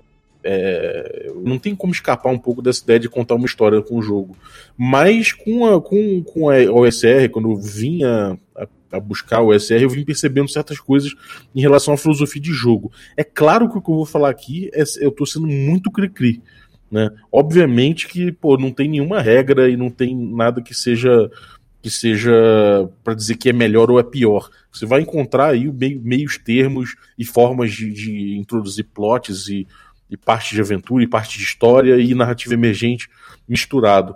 Mas o que eu falo que uh, a narrativa emergente é, é, é, coroa o RPG para mim é o seguinte: o estilo de jogo clássico do, do RPG, ou seja, o, a essência do RPG, é justamente você ter ali aquela, aquela coisa que acontece na mesa quando algumas vontades criativas se digladiam, né? Quando elas se juntam.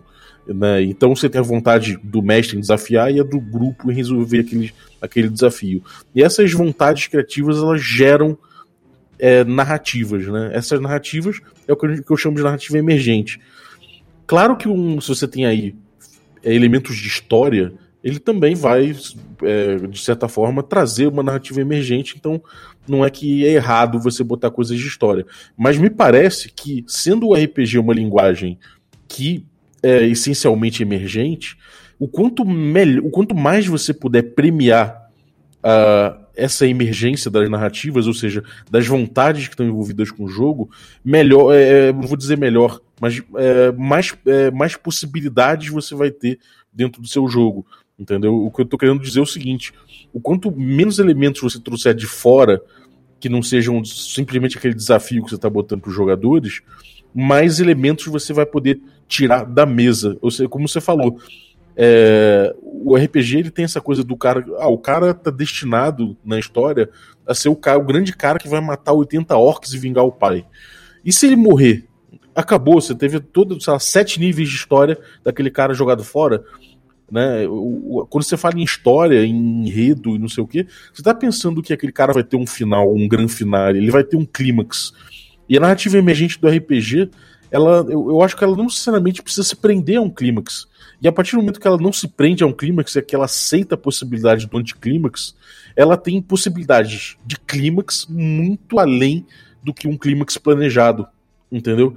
Então, de certa forma, eu acho que quando você tira ali as raias de, do, das, da história que você está contando, você se permite que apareçam novas possibilidades de, de narrativa que não necessariamente vão dar boas histórias, mas que vão ser divertidas, vão ser vão, vão agradar o grupo e que podem eventualmente trazer clímax que são absolutamente lindos, que nem um livro vai trazer para você. É eu acho que entendeu? isso varia muito, Balbi, da, da, até da maturidade do, do, do, jogo, né? Porque quando a, a segunda edição ela cresceu e os cenários surgiram, você teve aí uma série de cenários que os caras tinham uma liberdade enorme, né? Então você tem o Dark Sun, Spelljammer, etc mas todos os cenários e até os cenários de outros os sistemas, né, por exemplo, o Storyteller, etc., eles eram vítimas do metaplot. Então, tudo que você fazia uhum. que ia contra o metaplot, é, é, é, às vezes a, o mestre ou a aventura ou o próprio cenário meio que tentava te encaixar de volta em alguns aspectos, entendeu?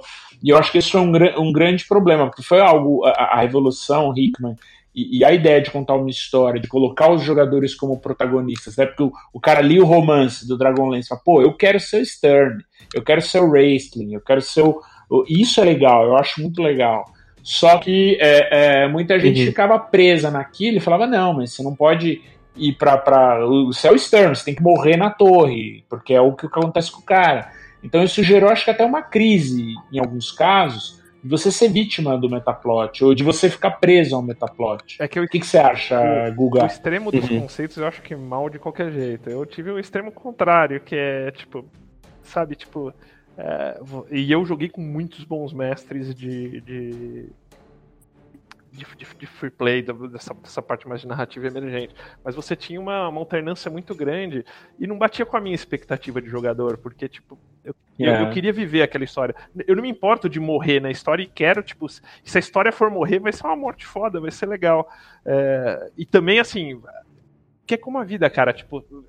Você começa a trabalhar, você quer ser o diretor da, da porra toda. Chega lá, você vai tomar um outro caminho. Isso, a história não precisa ser uma coisa linear, né? É, que vem aquela situação de, de sandbox e railroad. Eu não acho que o railroad está ligado ao, ao, estilo storytelling totalmente, nem como o sandbox está ligado totalmente a, a, ao estilo da narrativa emergente. Sim. é, o Railroad acho que está muito mais ligado a esse, essa questão de combates, desafios medidos, enfim, é, é, essa situação que veio da terceira e quarta edição, principalmente, e por onde segue, acho que Pathfinder, né, de desafios equilibrados, onde você vai progredindo. É, é, mas também não acho, não acho uhum. um estilo ruim, é, não é o meu. O meu é muito. Não, mas eu acho, eu acho que você tem razão, Guga, porque dá para você montar junto com o mestre essa história. E aí você participa da narrativa, não no fato dela ser emergente, mas você montar um histórico legal para você trazer, ó, meu personagem. Ah, pega o exemplo do que você está jogando agora lá com o, com o Gruntar, né? O, o histórico do personagem tá animal, todo, todo um, um, roteiro de onde ele vem, o que, que ele quer, por que, que ele tá lá, etc e tal. E aí esse roteiro fica inserido dentro de um contexto maior, né? E o Gruntar pegou, por exemplo, tipo, no, no, no episódio que a gente jogou, ele, tipo, Sim, eu falei, né, né? Ele falou, a minha mestra, o NPC já falou, putz, eu conheço ela, tá ali. Então, é, você vai, e eu nunca imaginei, quando eu, sei lá, fiz, que ele fosse usar, tipo, tá ali mais para mim como referência. E daí você vai criando aí, é, é, é um outro tipo de criatividade, eu acho. É, mas, é. mas eu... Cara, tem uma, uma coisa que eu acho que é importante de se falar aí, é o seguinte, é, você, você estando aberto à narrativa emergente, não, nada impede que você crie uma história para si e vice-versa, né? Se você tiver uma narrativa emergente, você tiver aberto também a, a, aparecer de repente uma coisa que você fala, pô, isso aqui dá uma boa história e você tentar aproveitar, você vai ser feliz, eu acho, de forma geral. Não, e narrativa emergente é história também, não é tem... que tipo assim, narrativa emergência é uma nega. Esse que eu falo, é... assim, né? tipo, não são conceitos puros em si, né? Tipo... Antagônicos, né? O, o próprio lance da, da Lost City, né? A gente entra assim, um exemplo de uma aventura, mais, mais pra gente ter uma ideia, um exemplo da Lost City, você que leu ela recentemente, pelo que eu me lembro.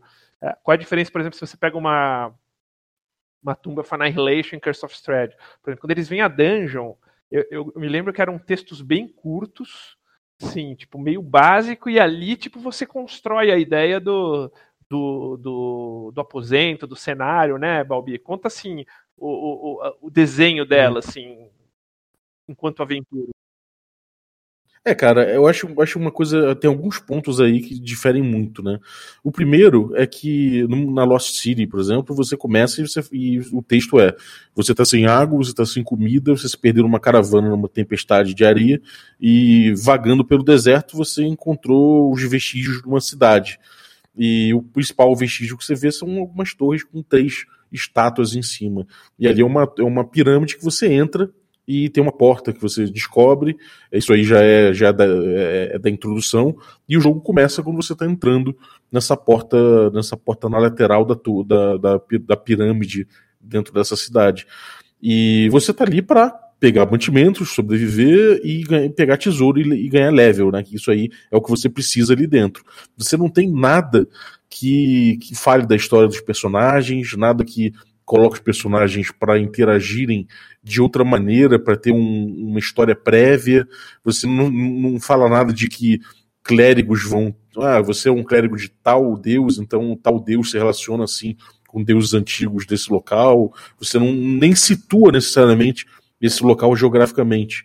O que é muito diferente do Tomb of Annihilation, por exemplo, que você tem um, um metaplot, o que isso quer dizer? Você tem uma história toda por trás daquele, daquele evento, você tem um grande evento acontecendo, você coloca os jogadores com cada, cada jogador com o seu passado já estabelecido, você de certa forma amarra esses passados desses jogadores na, né, nesse, nesse plot é, une eles dentro de uma cidade grande, com possibilidades de interações imensas, né, bem aberto nisso, nesse ponto, e, e ali você vai colocar eles para interagirem, para então eles começarem a enfrentar a aventura. Então você tem construção de personagem, você tem construção de passado, de background, você tem construção de expectativas, e isso tudo é, é, é a parte de um início que vai levar para o meio e para um fim. Né? Já, já no Lost City você tem, por mais que você tenha ali interações sociais, que você tenha ali é, combates e você tenha exploração, nada impede que você entre ali, desça três níveis daquela dungeon, que você que, que é a principal coisa, troque ideia com meia dúzia de caras, mas não chega a lugar nenhum, pega, pegue meia dúzia de mantimentos que você achar, um pouco de ouro, e fala, chega, tô indo embora, tchau, e nunca mais vê aquilo sabe? Não, não necessariamente aquilo precisa contar Ô, uma Bob, história. Mas que eu digo mais na parte mais crunch, assim, quando você olha, por exemplo, um quadro de um aposento, assim, ela é super descritiva, que nem você pega uma tumba e Relation, até a cor do musgo tá do aposento tá lá, ou é mais ideias, assim, como, como que ela é construída, assim, se eu pego para ler? É, ele tem flavor text, né? Ele tem aqueles, aqueles pequenos textos que descrevem geral, a parte geral do ambiente. Eles falam mais ou menos o que cada personagem vai fazer, ou cada monstro vai fazer. E, mas é isso, ele, ele, ele, ele traz lacunas para que você consiga atuar também e você decide muita coisa. Já no, no, num livro, numa aventura mais moderna, você já tem muito mais coisa especificada, você já tem bastante rolagens especificadas também. Você, o, o jogo ele, ele, ele, ele preza bastante pela parte de instrução, né? Encontro, né? Sim, tem muita tabela de encontro. Uma coisa que tem também no Lost City, você também tem tabela de encontro aleatório e tudo mais, você tem é, como montar encontros dessa forma. E isso até eu acho que é um resgate, né? Esse jeito de, de se jogar na quinta edição, com encontros aleatórios e tal, resgata um pouco dessa o que tem muito, por exemplo, no Isle of Dread, né? A gente pode dizer que o Tomb of Annihilation ele é uma mistura ali de Tomb of Horrors, né? Com aquela dungeon clássica do Tomb of Horrors, que é uma, um death, uma Death Trap, com o Hexcrawl que acontece num módulo clássico também, que é o Isle of Dread. Né? Então, a gente tem aí um, no, no, no Tomb of Annihilation um amálgama de vários motivos clássicos uma, de aventuras de D&D história, né? É que a história no final, assim, o metaplot é, é ruim no Tomb of Annihilation. É, com um metaplot. É isso, isso, isso é fundamental, né? Tem um metaplot por trás disso tudo, que é uma coisa que no old school não precisa ter, não precisa mesmo. Né? Você, você vai ser, ser, é, isso é uma coisa interessante. Existe o protagonismo dos jogadores, esse protagonismo vai ser dos personagens dos jogadores, ele vai ser gerado naturalmente, né? Claro que depois de 15 níveis, aqueles personagens vão ter desenvolvido grandes histórias se eles tiverem ficado vivos, né? Que já no, no, no Top of Annihilation você vai chegar no nível, nível alto, só que é, você vai desenvolver histórias também independentes e você vai também se desenvolver em relação a essa grande história por trás então, do, como jogador, da aventura. Se você né? gosta, tipo assim, de pensar no seu personagem, linkar as histórias tal, é, seu estilo vai ser mais storytelling. Outra, você vai jogar é, Baldur's Gate, Descent into Averno, você não vai querer ir para Waterdeep. Ou seja, você vai. É, o seu trabalho como jogador é diferente quando você vai jogar uma, uma narrativa emergente. Ou seja, você vai costurar uma motivação do seu personagem prévio para tipo ter aquele impulso de, de, de, seguir a história. Esse é o inter... Ah, mas depois tipo que nem aconteceu na, na história do do Brave aí, que os caras foram pro Isso é um outra, uma outra questão. Mas esse impulso inicial, ele, ele é costurado, de preferência no background, a própria regra de background, de background um pouco traz isso. É. Enquanto no, na narrativa emergente já é uma coisa mais espontânea, né, Brave? Mas eu vou dizer uma coisa para vocês. Até quando eu era começando a mestrar, eu, inexperiente, é, eu acho que vivi um pouco isso sem nem saber porque eu tinha criado uma história dentro, né, uma historinha lá na aventura, vai acontecer isso, aquilo, aquilo, aquilo, aquilo outro, mas eu segui o, o livro by the book. Então, ó, em tanto tempo rolava um encontro, tabela aleatória e tudo. E assim, todo o roteiro, toda a historinha que eu fiz para ser seguida, virou, a sessão virou uma série de encontros aleatórios, que o grupo encontrava um bicho, o bicho fugiu, voltou, assim, é, virou um, um, um hex crawl ali dentro da dungeon enorme. E aí eu acabei, no final, falei, pô, mas será que eu mestrei errado? Será que eu, eu fiz. Não era para ter sido assim? Pô, a história que eu queria que fosse contada de, de um jogador, e um jogador falou, ah, eu tô procurando um, um artefato que era da minha família, nananana. Então isso acabou se perdendo. E foi curioso que tanto eu quanto esse jogador, eu acho, a gente ficou meio. Pô, que droga. A sessão foi uma série de encontros aleatórios, né? Não foi uma. Não, não se contou nada nesse, nesse contexto. É, Luiz, você que tá quietinho aí, escapando das pedradas, velho. tô aqui, tô aqui, tô ouvindo. Conta pra mim o que, que você entende como uma, uma sandbox, né? Como que a gente traduziria isso aí também? Isso aí vai ficar uma missão boa aí pro Perso. E, e uma railroad, uma aventura sandbox e uma aventura railroad.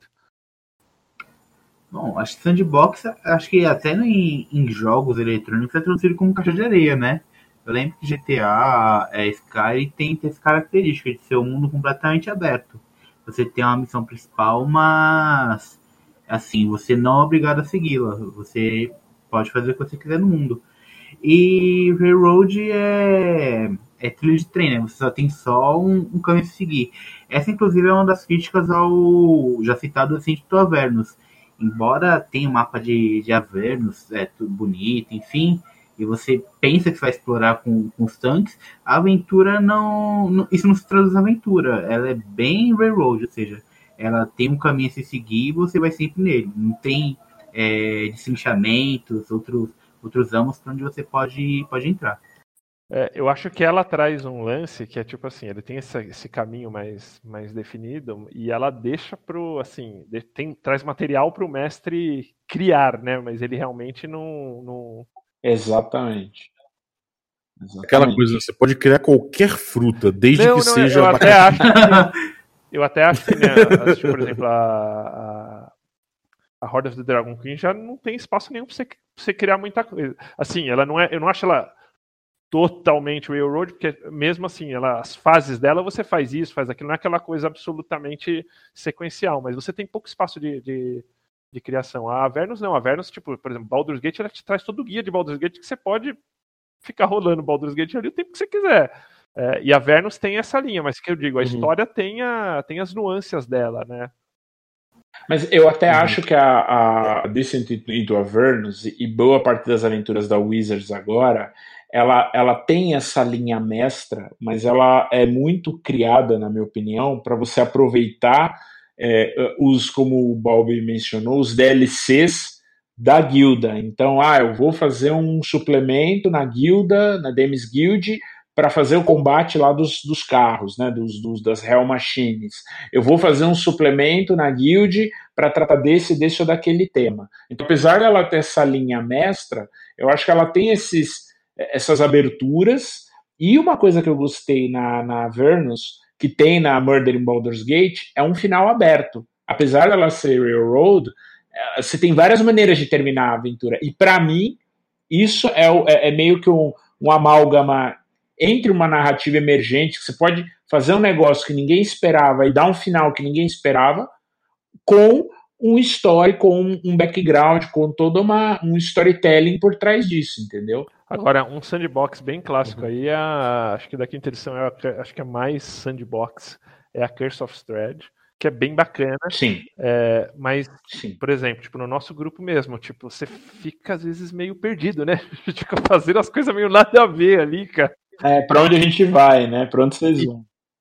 É o paradoxo, é o paradoxo é, da liberdade, cara. né? Você tem tanta liberdade e que aí, não sabe tipo, o que você, você perde fazer. um pouco o fio da meada, porque, tipo, sei lá, você fica ali vivendo a parada ali, tipo, e esquece que você tirou as cartinhas lá com a Mandubieva. É verdade. É. é, agora tem uma coisa que eu queria falar sobre essa coisa da narrativa emergente contra a história, né? Contra plot e tudo mais. É o seguinte: a gente parece que a gente está discutindo aqui muito localizado nos anos 90, nessa ideia noventeira. Porque nos anos 2000, é, a gente já começou a ter a ideia de que o sistema pode ajudar você nisso, né? O D&D, a gente, a gente fala, a gente fica falando como se a gente tivesse perdido, é, pô, a gente tivesse só dependendo do mestre. Aconteceu uma coisa que é, antigamente o D&D era um jogo de caçar tesouro, porque objetivamente o sistema te levava a isso. Você para ganhar XP, você precisava recuperar tesouro, e eu não tô nem falando matar monstro, porque matar monstro não dava tanto XP e era muito arriscado. Então você tinha que pegar o máximo de tesouro possível com o com mínimo de risco.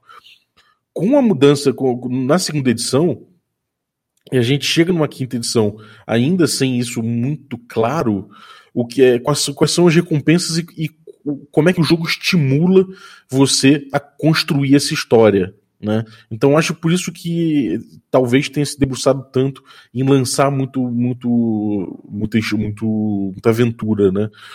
Porque uh, o milestone, por mais que seja uma coisa, uma coisa inteligente, dele falar, cara, o que importa pra gente é que você conte uma história com vários pontos aqui de, de vitória e tudo mais, é, o sistema ele ainda não te traz um, uma coisa tão marcante para o estilo de jogo quanto o, o XP por Gold, como era antigamente, né?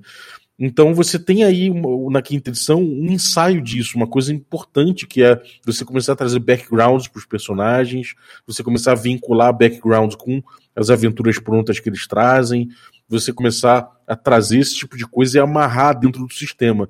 Ainda que eu acho que até é uma crítica geral que se faz à quinta edição, que isso seja um pouco tímido perante o que já fazem outros jogos do mercado há bastante tempo, né? Então você poderia trazer o sistema para te ajudar mais a pensar no jogo da seguinte forma: pô, eu sou um cara que sou um herói, vou ter. É chato eu morrer no segundo nível, é, é chato eu morrer no terceiro nível. Então, sabe, como é que o jogo pode me ajudar a não morrer até, até, até fazer sentido, sabe? A ter uma morte mais gloriosa, a ter um momentos mais chave, onde os combates vão ser mais, mais, mais significativos, mesmo que não tragam tanto perigo assim, sabe? Como para evitar que o mestre até coloque um combate, tem que ficar é, mexendo o dado atrás do escudo para poder salvar o grupo depois, sabe? Então, existem formas do sistema ajudar nisso. E eu acho que o DD ainda está descobrindo suas formas de, de chegar e finalmente abraçar essa ideia de que ele está aqui para contar uma história. isso, inclusive, já foi feito. E eu, eu, foi o que a galera. Concordo. O que a galera negou que foi a quarta edição. Né? A quarta edição é, é tudo isso que você descreveu. é, eu. O que, o que eu vejo é que, tipo assim, é que uma coisa são módulos de aventura, outra coisa são sistemas. No módulos de, nos módulos de aventura tem regras que, que no sistema em si não tem. Um exemplo, tipo, regra de skill, 5 mais, 5 menos. Né? E isso, ou, perdão, perdão, 5 menos. Então, você só. Você, muitos, muitos testes de, de skills nos módulos, você só tem uma falha grotesca se você tira menos 5 da, da, DC. Isso não está no sistema. É, o milestone, a maioria está ali por milestone uhum. nas, nas, nas, nos módulos, mas no, no, sistema em si ele te dá opções. Então, a, por quê? Porque a ideia da quinta edição é meio um amálgama assim, modular das, das edições, né? O sistema em si. É, então eu, eu vejo quarta, como né? a propósito eles fazerem uma coisa assim e não tipo descaradamente puxar para um lado, porque eles fizeram uma coisa que, por exemplo, proporciona, como a gente comentou, a Goodman Games fazer jogos no estilo mais old school, com a, com a base do sistema de, de de D&D. Ah, sim. É, eu concordo, eu concordo contigo, cara. Eu, eu, assim, a quarta edição eu acho uma edição muito importante pro D&D, sabe? É, eu não gosto, não é minha parada, mas ela até porque ela levou demais o E eu gosto, D&D pra esse lado que a gente tá comentando. Você curte, né? É, pois é. Então, assim, eu acho ela importante. A quinta edição bebeu muito dela, bastante até. Se você for parar para analisar, eu acho que todo mundo vai se surpreender de quanto tem da, da quarta edição na quinta. Mas, de fato, ela, ela, ela atenuou um pouco várias coisas para poder para poder dialogar com outros estilos de jogo. Né? O... Né? E, e, é engraçado, né, cara? Você vê, tipo, é que é muito assim da experiência. Eu vejo que você, você, você deve ter tido uma experiência muito da marmelada meio vinculada a a justamente tipo essa questão de forçar a história. Eu já tive uma experiência da marmelada, vim de muito free play, que o cara tipo jogava umas coisas na mesa assim, era demais, e ele acabava fazendo, tipo, não tinha, não tava muito programado e acabava fazendo um ajuste fora. Por isso que eu acho que tipo muito disso vem mais do do DM é, do mestre do que você tem da experiência. Né? E eu não gosto de marmelada, não gosto mesmo. Mas também eu curto que o mestre tenha, tipo, o, o eu, eu, como jogador, eu curto que tipo, não preciso ver todas as, as, as, jogadas. Mas eu sou um tipo um consumidor Disney. Faça magia, cara. Eu vou na Disney para abraçar o Mickey e acreditar que aquele bonequinho é o Mickey. eu, vou, eu tenho foto com o Kylo Ren, cara. E o Kylo Ren veio jogar poder da força na minha filha. Então, assim, eu curto a magia da parada. Uhum. É, então, olha, a, a, quarta edição ela veio muito no suco, né? É, ela, ela, ela é muito, foi muito radical, por assim dizer. A quinta edição, de certa forma, ela protege você até você chegar num quinto nível, vai até. É, de certa forma, te protege. Ela tem já essa coisa, ela tem já essa coisa de não, se não morrer direto. Ela já tem coisa de você Cara, já ter um resurrect é, é, antecipado na, na, que já dá no quinto nível ali, você já consegue trazer um cara de volta mais fácil. Você, ela, ela, a quinta edição ela, ela, tem uma forma mais sutil de fazer essas coisas que a quarta edição, de, de certa forma, é, fazia é, de uma forma acho, mais cara, agressiva. A quinta né? edição, assim, mais letal do que a terceira, assim, não chega no nível da, da segunda. Mas ele é bem mais letal que a terceira. E muito mais letal que a quarta, né? Porque a quarta tipo, é, um, é uma sequência de encontrinhos bem equilibrados. Assim, quando você pega módulos prontos, é, sei lá, a não ser nos primeiros que você tinha lá o famoso encontro de Kobold lá na, no Pendor das Sombras, né? Mas assim, tipo, aventura de nível alto, cara, nossa, tipo, eu cheguei a mestrar de Living Forgotten, era realmente era bem difícil morrer na quarta edição. Na quinta eu já acho a letalidade maior, por exemplo, do que na terceira, né? É, mas realmente, segunda e a, e a primeira, a primeira é um, é um açougue, né? É, então, acho, acho que faz sentido, porque na quarta você tinha essa, essa coisa de marcar a experiência, e a experiência que você queria passar era de um herói, de um cara que chegasse lá e, e ia chegar no fim, ia contar a história, ia ter o clímax, né? Então, é difícil esse cara morrer, pô. É, acho que a, a dificuldade da quarta era você criar um encontro é, que fosse é, um, balanceado, balanceado, e assim, que fosse um desafio para o grupo. Porque quando o encontro. Não, eu acho desafio... que balanceado tinha de... Balanceado tinha até demais. Era difícil você criar esses desafios com tanto. É, exato. O desafio, quando o encontro era um desafio, era um combate interminável. Esse é o ponto. Então, ah, legal, esse combate é difícil, essa aventura é foda. Mas era um combate que durava às vezes duas horas e meia. A gente já ficou duas horas e meia em um combate só. Aí a galera, pô, o combate é difícil. Ah, legal, vamos fazer outra coisa. Ah, acabou o tempo da sessão, entendeu? Ele parecia, ele parecia, ele parecia uma sessão Isso, de academia. Exatamente. De, era o crossfit do RP do DD, cara. Exatamente. exatamente. crossfit cara, você, você não vai quebrar a coluna, você não vai passar, sabe? Você não vai morrer, mas você vai terminar falando, caralho, podia ter é, morrido, né? Aqui é bodybuilder, porra. Bem, mas também tinha uma, muita questão do DM. Eu curtia pra caramba, porque você tinha assim, uma interação com o terreno que você não tem até hoje e tal. Sim, e era sim. assim, o barato justo era você, tipo, vencer aquele desafio lá. Né? É, é, porque é, e assim, tipo, otimizar, tipo, jogar em equipe, isso era muito legal. E não perdia o RPG. Isso eu discordo de quem fala da, da quarta edição. Eu joguei, cara, muito e curti pra caramba. Mas ela realmente tinha um nível de letalidade muito, muito mais baixo. Eu acho que no começo, Guga, a quarta edição ela foi muito para essa linha é, é, é, estratégica, né?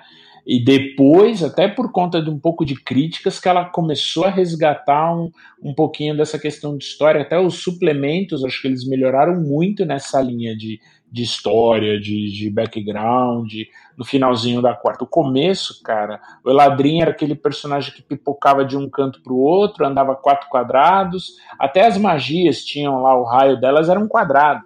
O pessoal brincava, pô, bola de fogo explode quadrado agora na mesa entendeu? Para ficar mais fácil de calcular. Então era. É, eu acho que ela melhorou com o tempo, mas eu também concordo que vai muito da experiência, entendeu? Eu tive boas experiências na quarta, mas também tive experiências que não foram tão legais assim. Então, a minha pergunta é: aventura pronta é roteiro? Até o Thiago Rosa levantou isso aí outro dia, né?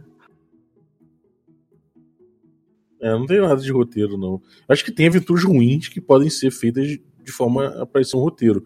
Mas você tem, pô, até saindo um pouco do D&D, né? É, agora a Sirene toca para mim, mas tipo, você tem, sei lá, o Deep Carbon Observatory, uh! que é uma aventura OSR, que é claro. que é de Lamentations, e que, pô, é uma, é uma, é uma situação, cara, ela vai ficando, ela, ela vai evoluindo, sabe? Você vê aquilo ali, aquela massa narrativa na tua mão, e você tem aquilo ali pra botar pros jogadores. É, eu acho que no D&D, você, de certa forma, o, o, você tem aventuras atualmente que são assim, que são um pouco assim, que é um plot, uma situação que você coloca e tem ali um, um, um sem número de personagens e, e, desafios que você joga em cima e vai vendo o que dá. E né? você, Luiz, aventura pronta é roteiro? Não. Eu acho que sim. Senão a pessoa nem compraria, para falar a verdade. É, é assim que eu acho. Breve.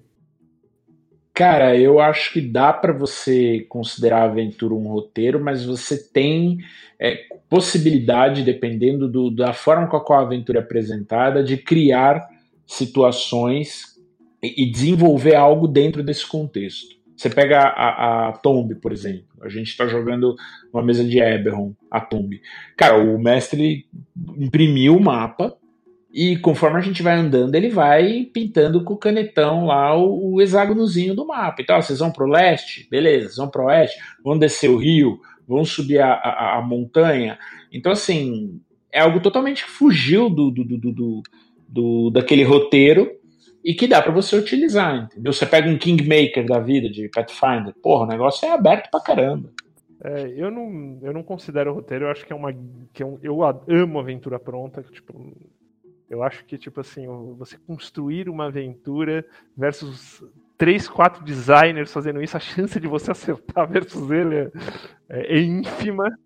É, e eu, cara, tipo, quando que me, o meu X com D&D, sabe o que que era, cara? Eu não li inglês, eu vi aquelas capas foda dos caras naquelas situações, fala assim, eu quero tá nessa situação. E daí, às vezes, eu jogava, tipo, ficava aquele nheco-nheco, tipo, sabe? Tipo, que não, não, cara, eu quero jogar aquela aventura. E isso eu me delicio na, na, na quinta edição. Os caras jogam hype, eu quero, cara, eu quero esse hype. Quero viver isso aqui. E acho que essa é a, é, é a minha a minha pegada. Mas não acho que, tipo, não gosto de jogar nada absolutamente fechado também, não. É, eu acho que tem, tem as ruins são roteiros e as boas são Exatamente. experiências. É, você quer uma aventura de quarta edição que é aberta pra caralho e é sensacional? A Madness of Gardmore Abbey, que é a aventura que traz o Deck of Many Things, né? O, o, é uma aventura que tem três, quatro desfechos, tem vários an possíveis antagonistas e tem um roteiro sensacional. Assim, tem uma história por trás dela, mas ela é aberta em vários aspectos, entendeu? Então, a aventura pronta existe na narrativa emergente, existe no storytelling, existe até mesmo no lance do combate. Não, a gente, não é aventura pronta ou não que traz um estilo de jogo. O estilo de jogo é, pode ter aventura, pode ser uma coisa totalmente free play, mas é, uma coisa exatamente não condiciona a outra. Posso, podemos chegar nesse consenso, pelo menos? É, a gente foi a maioria, o Luiz ficou super Não, mas eu acho que o eu entendo o ponto de vista do Luiz. Tipo, você tem uma ordem ali, você tem uma coisa a seguir. E Luiz, você prefere mais jogar esse tipo de jogo ou, tipo, uma mais free play? E também o que você prefere mestrar? Cara, eu prefiro tanto mestrar quanto jogar uma aventura mais free play. Claro que não vai ser tudo no, no totalmente aleatório. Tem que ter um plot, a aventura vai andar pro, por um caminho, enfim. É, vai ter algo a se fazer, não é o jogador esperambulando no, no vazio. E é, uma, como uma experiência pessoal, eu sinto que essa. Quando eu narro algo free play, eu, eu me sinto mais aberto a ouvir a opinião dos jogadores ou o, os feedbacks que, ele, que eles me dão. Por exemplo, ah, o jogador tem uma ideia louca, é muito mais fácil de eu aceitar ela jogando no free play do que jogando uma, uma aventura roteirizada. Então, mas eu acho que é um ponto que a gente tem que sempre tentar observar, né? É, como é que vocês lidam com o, pessoal que sai do roteiro? Né? Eu, eu antes eu tinha uma, uma, uma tendência a trazer o cara de volta, né? A querer empurrar ele de volta para quest. Hoje não necessariamente, entendeu? Porque senão a gente fica. Eh, você, acho que uma das coisas mais legais de você ter a, a liberdade ou até a criatividade tomar uma decisão que ninguém esperava, eu acho que isso é, é uma das coisas mais legais do RPG. É, é, um jogador ter uma ideia que nem o mestre, que nem os outros jogadores e que nem o designer da aventura esperava que acontecesse. É, eu acho que quando você vai tá aberto, eu normalmente também deixo, deixo seguir, é, enfim, dentro do, do, daqui da, do, dependendo do contexto, claro, mas normalmente acho que eu sou aberto a, a, a Sim, é para onde para onde a gente parece que vai caminhar. O que eu normalmente tenho, então, por exemplo, quando eu estava preparando para mestrar Ghosts of Saltmarsh, ali, cara, você dali você tipo, você encosta, tipo, mais ou menos aqui, é, é, se rolar alguma coisa, tipo, tem essa possibilidade aqui. É, se rolar outra coisa aqui, tipo, galera não, não pegar esse gancho, tem essa outra possibilidade. Então você vai montando aí um mapa de coisas. Ou se você quer jogar uma coisa totalmente free play, montar alguns packs de encontro. Porque senão, tipo, para aquele free play que você meio que assim, tipo, você não tem nada mais ou menos preparado, você corre um risco grande de dar uma, dar uma, dar uma escapada aí, né? A nível de encontro. Então, sei lá, um, um, um, um Kobold Fight Club que te permite montar grupinhos de encontros diferentes, já deixar isso mais ou menos pronto é, e vai inserindo de acordo com a história que, os, que, os, que as pessoas vão jogando, né? É um free, um free play cru, eu acho bem difícil se você, principalmente se você não tem muita habilidade, se você está começando, a gente está meio que tentando, ou você fez algo on the fly assim, é, é complicado de gerenciar. É, eu te falo que do zero do zero, o que eu faço, já me programo com algumas opções antes de encontros ou, ou de situações para isso, porque se realmente se você é pego assim no free play 00, é, é dá para fazer alguma coisa assim, mas é, você tem chance de ter que fazer alguns ajustes depois. É, sem dúvida, sem dúvida. E como é que vocês lidam com essa questão da, da, da do imprevisto? É, você tem uma aventura, seja nesse exemplo que você falou, Sembi, de ter várias, vários plotzinhos caminhando, ou numa aventura com um roteiro mais fechadão, etc. E assim, acontece algo totalmente imprevisto que não estava no teu, no teu radar. Como é que vocês fazem? Ah, cara, eu sigo para onde aponta a coisa, né? Então, é, salvo o que acontece às vezes é que tipo, o próprio grupo os caras estão meio indecisos, né? Então tem ah, tem uma galera que quer seguir o plot da história, outros que querem é, fazer outras coisas e assim ou seguir um plot primeiro e o outro. Então, é, eu procuro seguir para onde para onde vai. Agora muitas vezes eu vou jogando alguns ganchos ali para ver se a galera pega, porque senão é o, para, o paradoxo da liberdade que o Bob falou, né, Bob? É, eu, eu, gosto muito da coisa de botar gancho na frente das pessoas, dos, dos, jogadores. E quando você vê que o gancho tá gerando tá gerando paradoxo, né? A galera não, não tá conseguindo andar, aí vale a pena você você começar a botar os desafios vindo atrás deles, né? Ou seja, aquilo que eles movimentaram do cenário, o cenário se, se, se move de novo e começa a, a, estrangular um pouco a liberdade deles, aí eles começam a tomar um rumo. Eu acho isso uma coisa, uma coisa interessante, uma, uma dialética, Olha, assim, por assim dizer. Né? storytelling, Bob, porque um, um dos preceitos do storytelling é justamente esse, tipo assim, o mundo tá vivo, então, assim, uma vitória aqui vai ter um efeito bom e um efeito ruim para você, né? sei, isso aí para mim é mais sandbox, né? É o, é o, em essência, é para mim esse, é, esse é, o, é, o, é o sandbox e eu tô falando muito isso no papel do mestre que eu acho, assim, na minha opinião pessoal, o papel do mestre é trazer o melhor desafio, sabe? O resto é secundário. E aí é no ponto de você olhar e falar, bom, qual o melhor desafio que eu posso começar a fazer andar aqui dentro, né? É, se fosse uma, uma questão de história, acho que fica mais claro qual o desafio, porque você vai trazer um elemento de história, provavelmente, para fazer aquilo andar, né? Você, você volta e fala, bom, voltando ao que importa. Já no, nesse ponto, assim, mais sandbox, você vai olhar e vai falar de todos os elementos possíveis, o que, que pode ser desafio interessante para aquele grupo, né? Então, vamos supor, o grupo tá com tesouro ali, voltou com tesouro, voltou de uma masmorra e tá habilitando muito tempo e não tá mordendo os ganchos. E aí você tem uma história, você fala, bom, a história, na história, esse, esse vilarejo ele tá sob ameaça do rei, que não sei o que, não sei o que, não sei o que. Aí você coloca esse rei ali para ir, porque faz parte, faz sentido na história que você tá contando. Já num sandbox, você vai olhar e falar, bom, de repente a guilda dos ladrões tá de olho porque tem tesouro que veio de uma masmorra. De repente, o, o sei lá, o líder do, do da guilda de, de mercadores, né, de, de da, da, guilda mercante, tá de olho para poder comprar do, do, por preços mais baixos. Então você coloca, você começa a mexer com, com coisas que não necessariamente estão naquele plot, sabe? Num, num plot que você tem pré-definido. Então acho que são duas formas de encarar e as duas são muito similares. Só que uma você acaba abrindo mais o jogo e a outra é, abrindo mais o jogo, estou falando na tua visão de mestre, né? não, não para os jogadores, senão dá mais paradoxo. E o outro você acaba é, fechando um pouco mais naquele escopo que você estava buscando. E são duas, as duas são, são duas técnicas que eu acho que são equivalentes e que funcionam é, eu, muito eu, bem. por exemplo, tipo, acho que trazer um NPC de um outro é uma técnica de você também.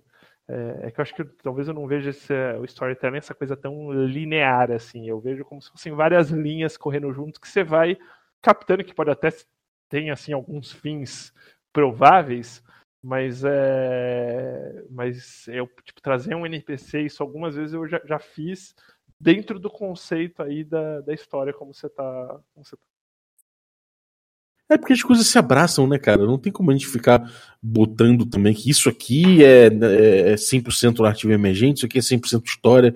Não tem muito isso. É, mas as coisas se comunicam, né? No fim das contas, é, somos mestres tentando fazer o to tocar é o grupo, aí. né? Esse é o, é o, é a frase perfeita pra gente finalizar aqui o episódio de hoje, cara. Que as coisas acabam um pouco se abraçando, né? Por mais que existem Exatamente. estilos diferentes e pessoas que se adaptem a esses estilos de uma forma de uma forma diferente. E é bem e é bem importante assim, você como DM sacar qual é o estilo do seu jogador. Porque eu tava até vendo o, o design que o Luiz mais gosta, que é o James High, falando nisso, que às vezes você tem que fazer meio um poporri na sua aventura ali, pra coisa dar certo, que você tem tipo um, um estilo de jogador mais storytelling, com um cara mais narrativo emergente, então é, a coisa vai, vai andando. Eu até, até vi uma matéria dele recente disso. É, eu acho legal até você é, é, colocar para os jogadores, né, como um menu mesmo. Olha, hoje a gente vai jogar é, uma pegada mais emergente, assim. Então, fiquem, né, se um dos personagens morrer, etc. E tal, meu, faz parte do jogo, vamos montar outro e tudo mais. Hoje a gente vai pegar uma, uma história já ou uma aventura dentro de um contexto. Então, sei lá, uma aventura com intriga, uma aventura com, com uma história mais amarrada. Então, a ideia é você seguirem dentro, sei lá, história num baile. Né? Você tem que encontrar um assassino num baile. Não dá para você pegar o cavalo e ir, sei lá, pro outro lado do negócio, entendeu? Uhum.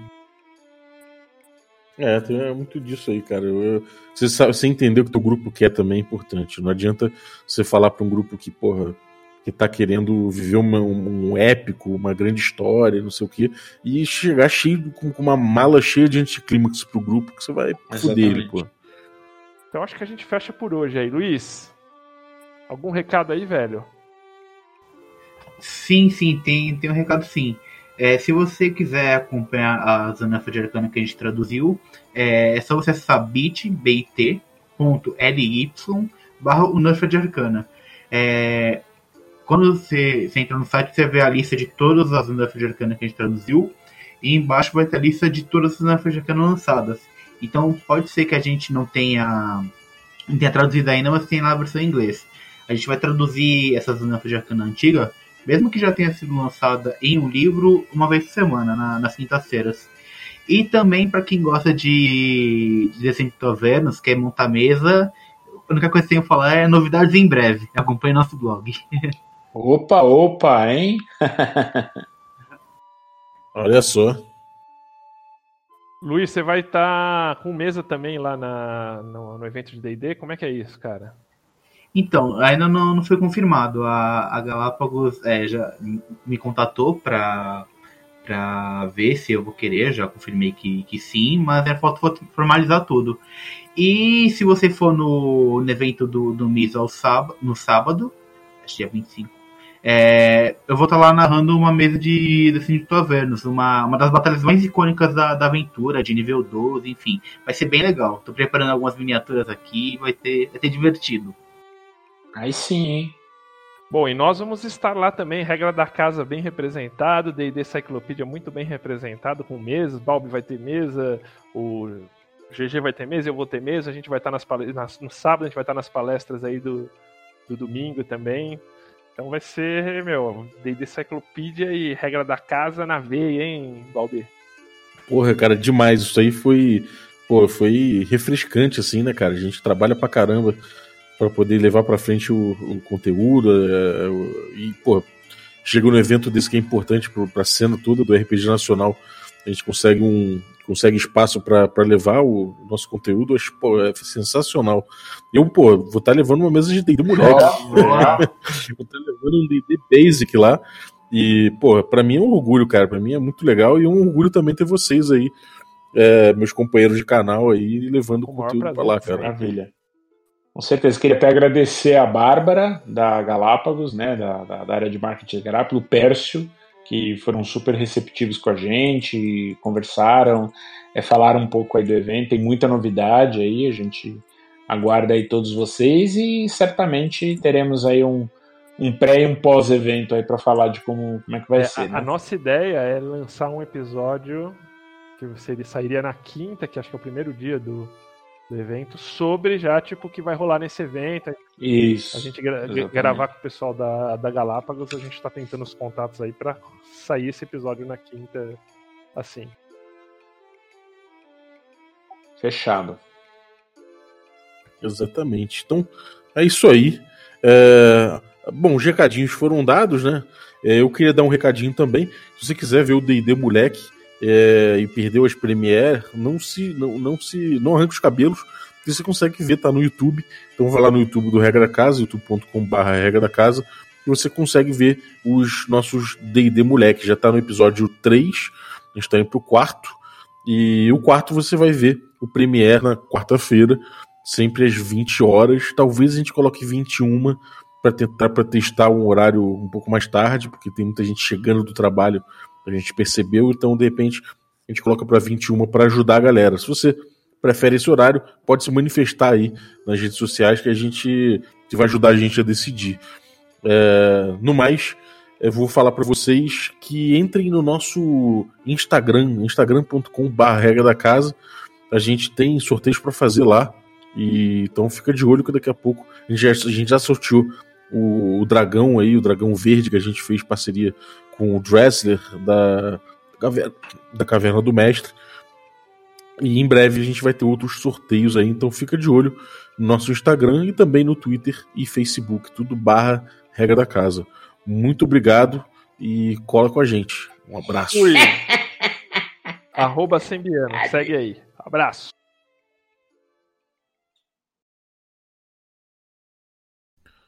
A vinhetinha de hoje ficou por conta do ouvinte Adriel Rodrigues, que tem um projeto chamado Marca da Salamandra, que é um jogo que ele sonoriza e coloca para podcast aí, também coloca no YouTube.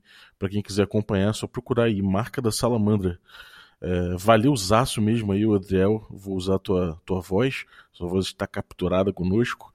Mas a gente não vai abusar, não, tá? e quando a gente usar, a gente vai citar você. E se você quiser ter sua voz citada também e contribuir com a vinhetinha do Café com Dungeon, é só você mandar a sua, sua vinhetinha aí para o número de WhatsApp que a gente deixou no descritivo do episódio. E se você concordar em ceder sua voz pra gente, a gente concorda em usar no, na abertura do podcast. Muito obrigado e até a próxima.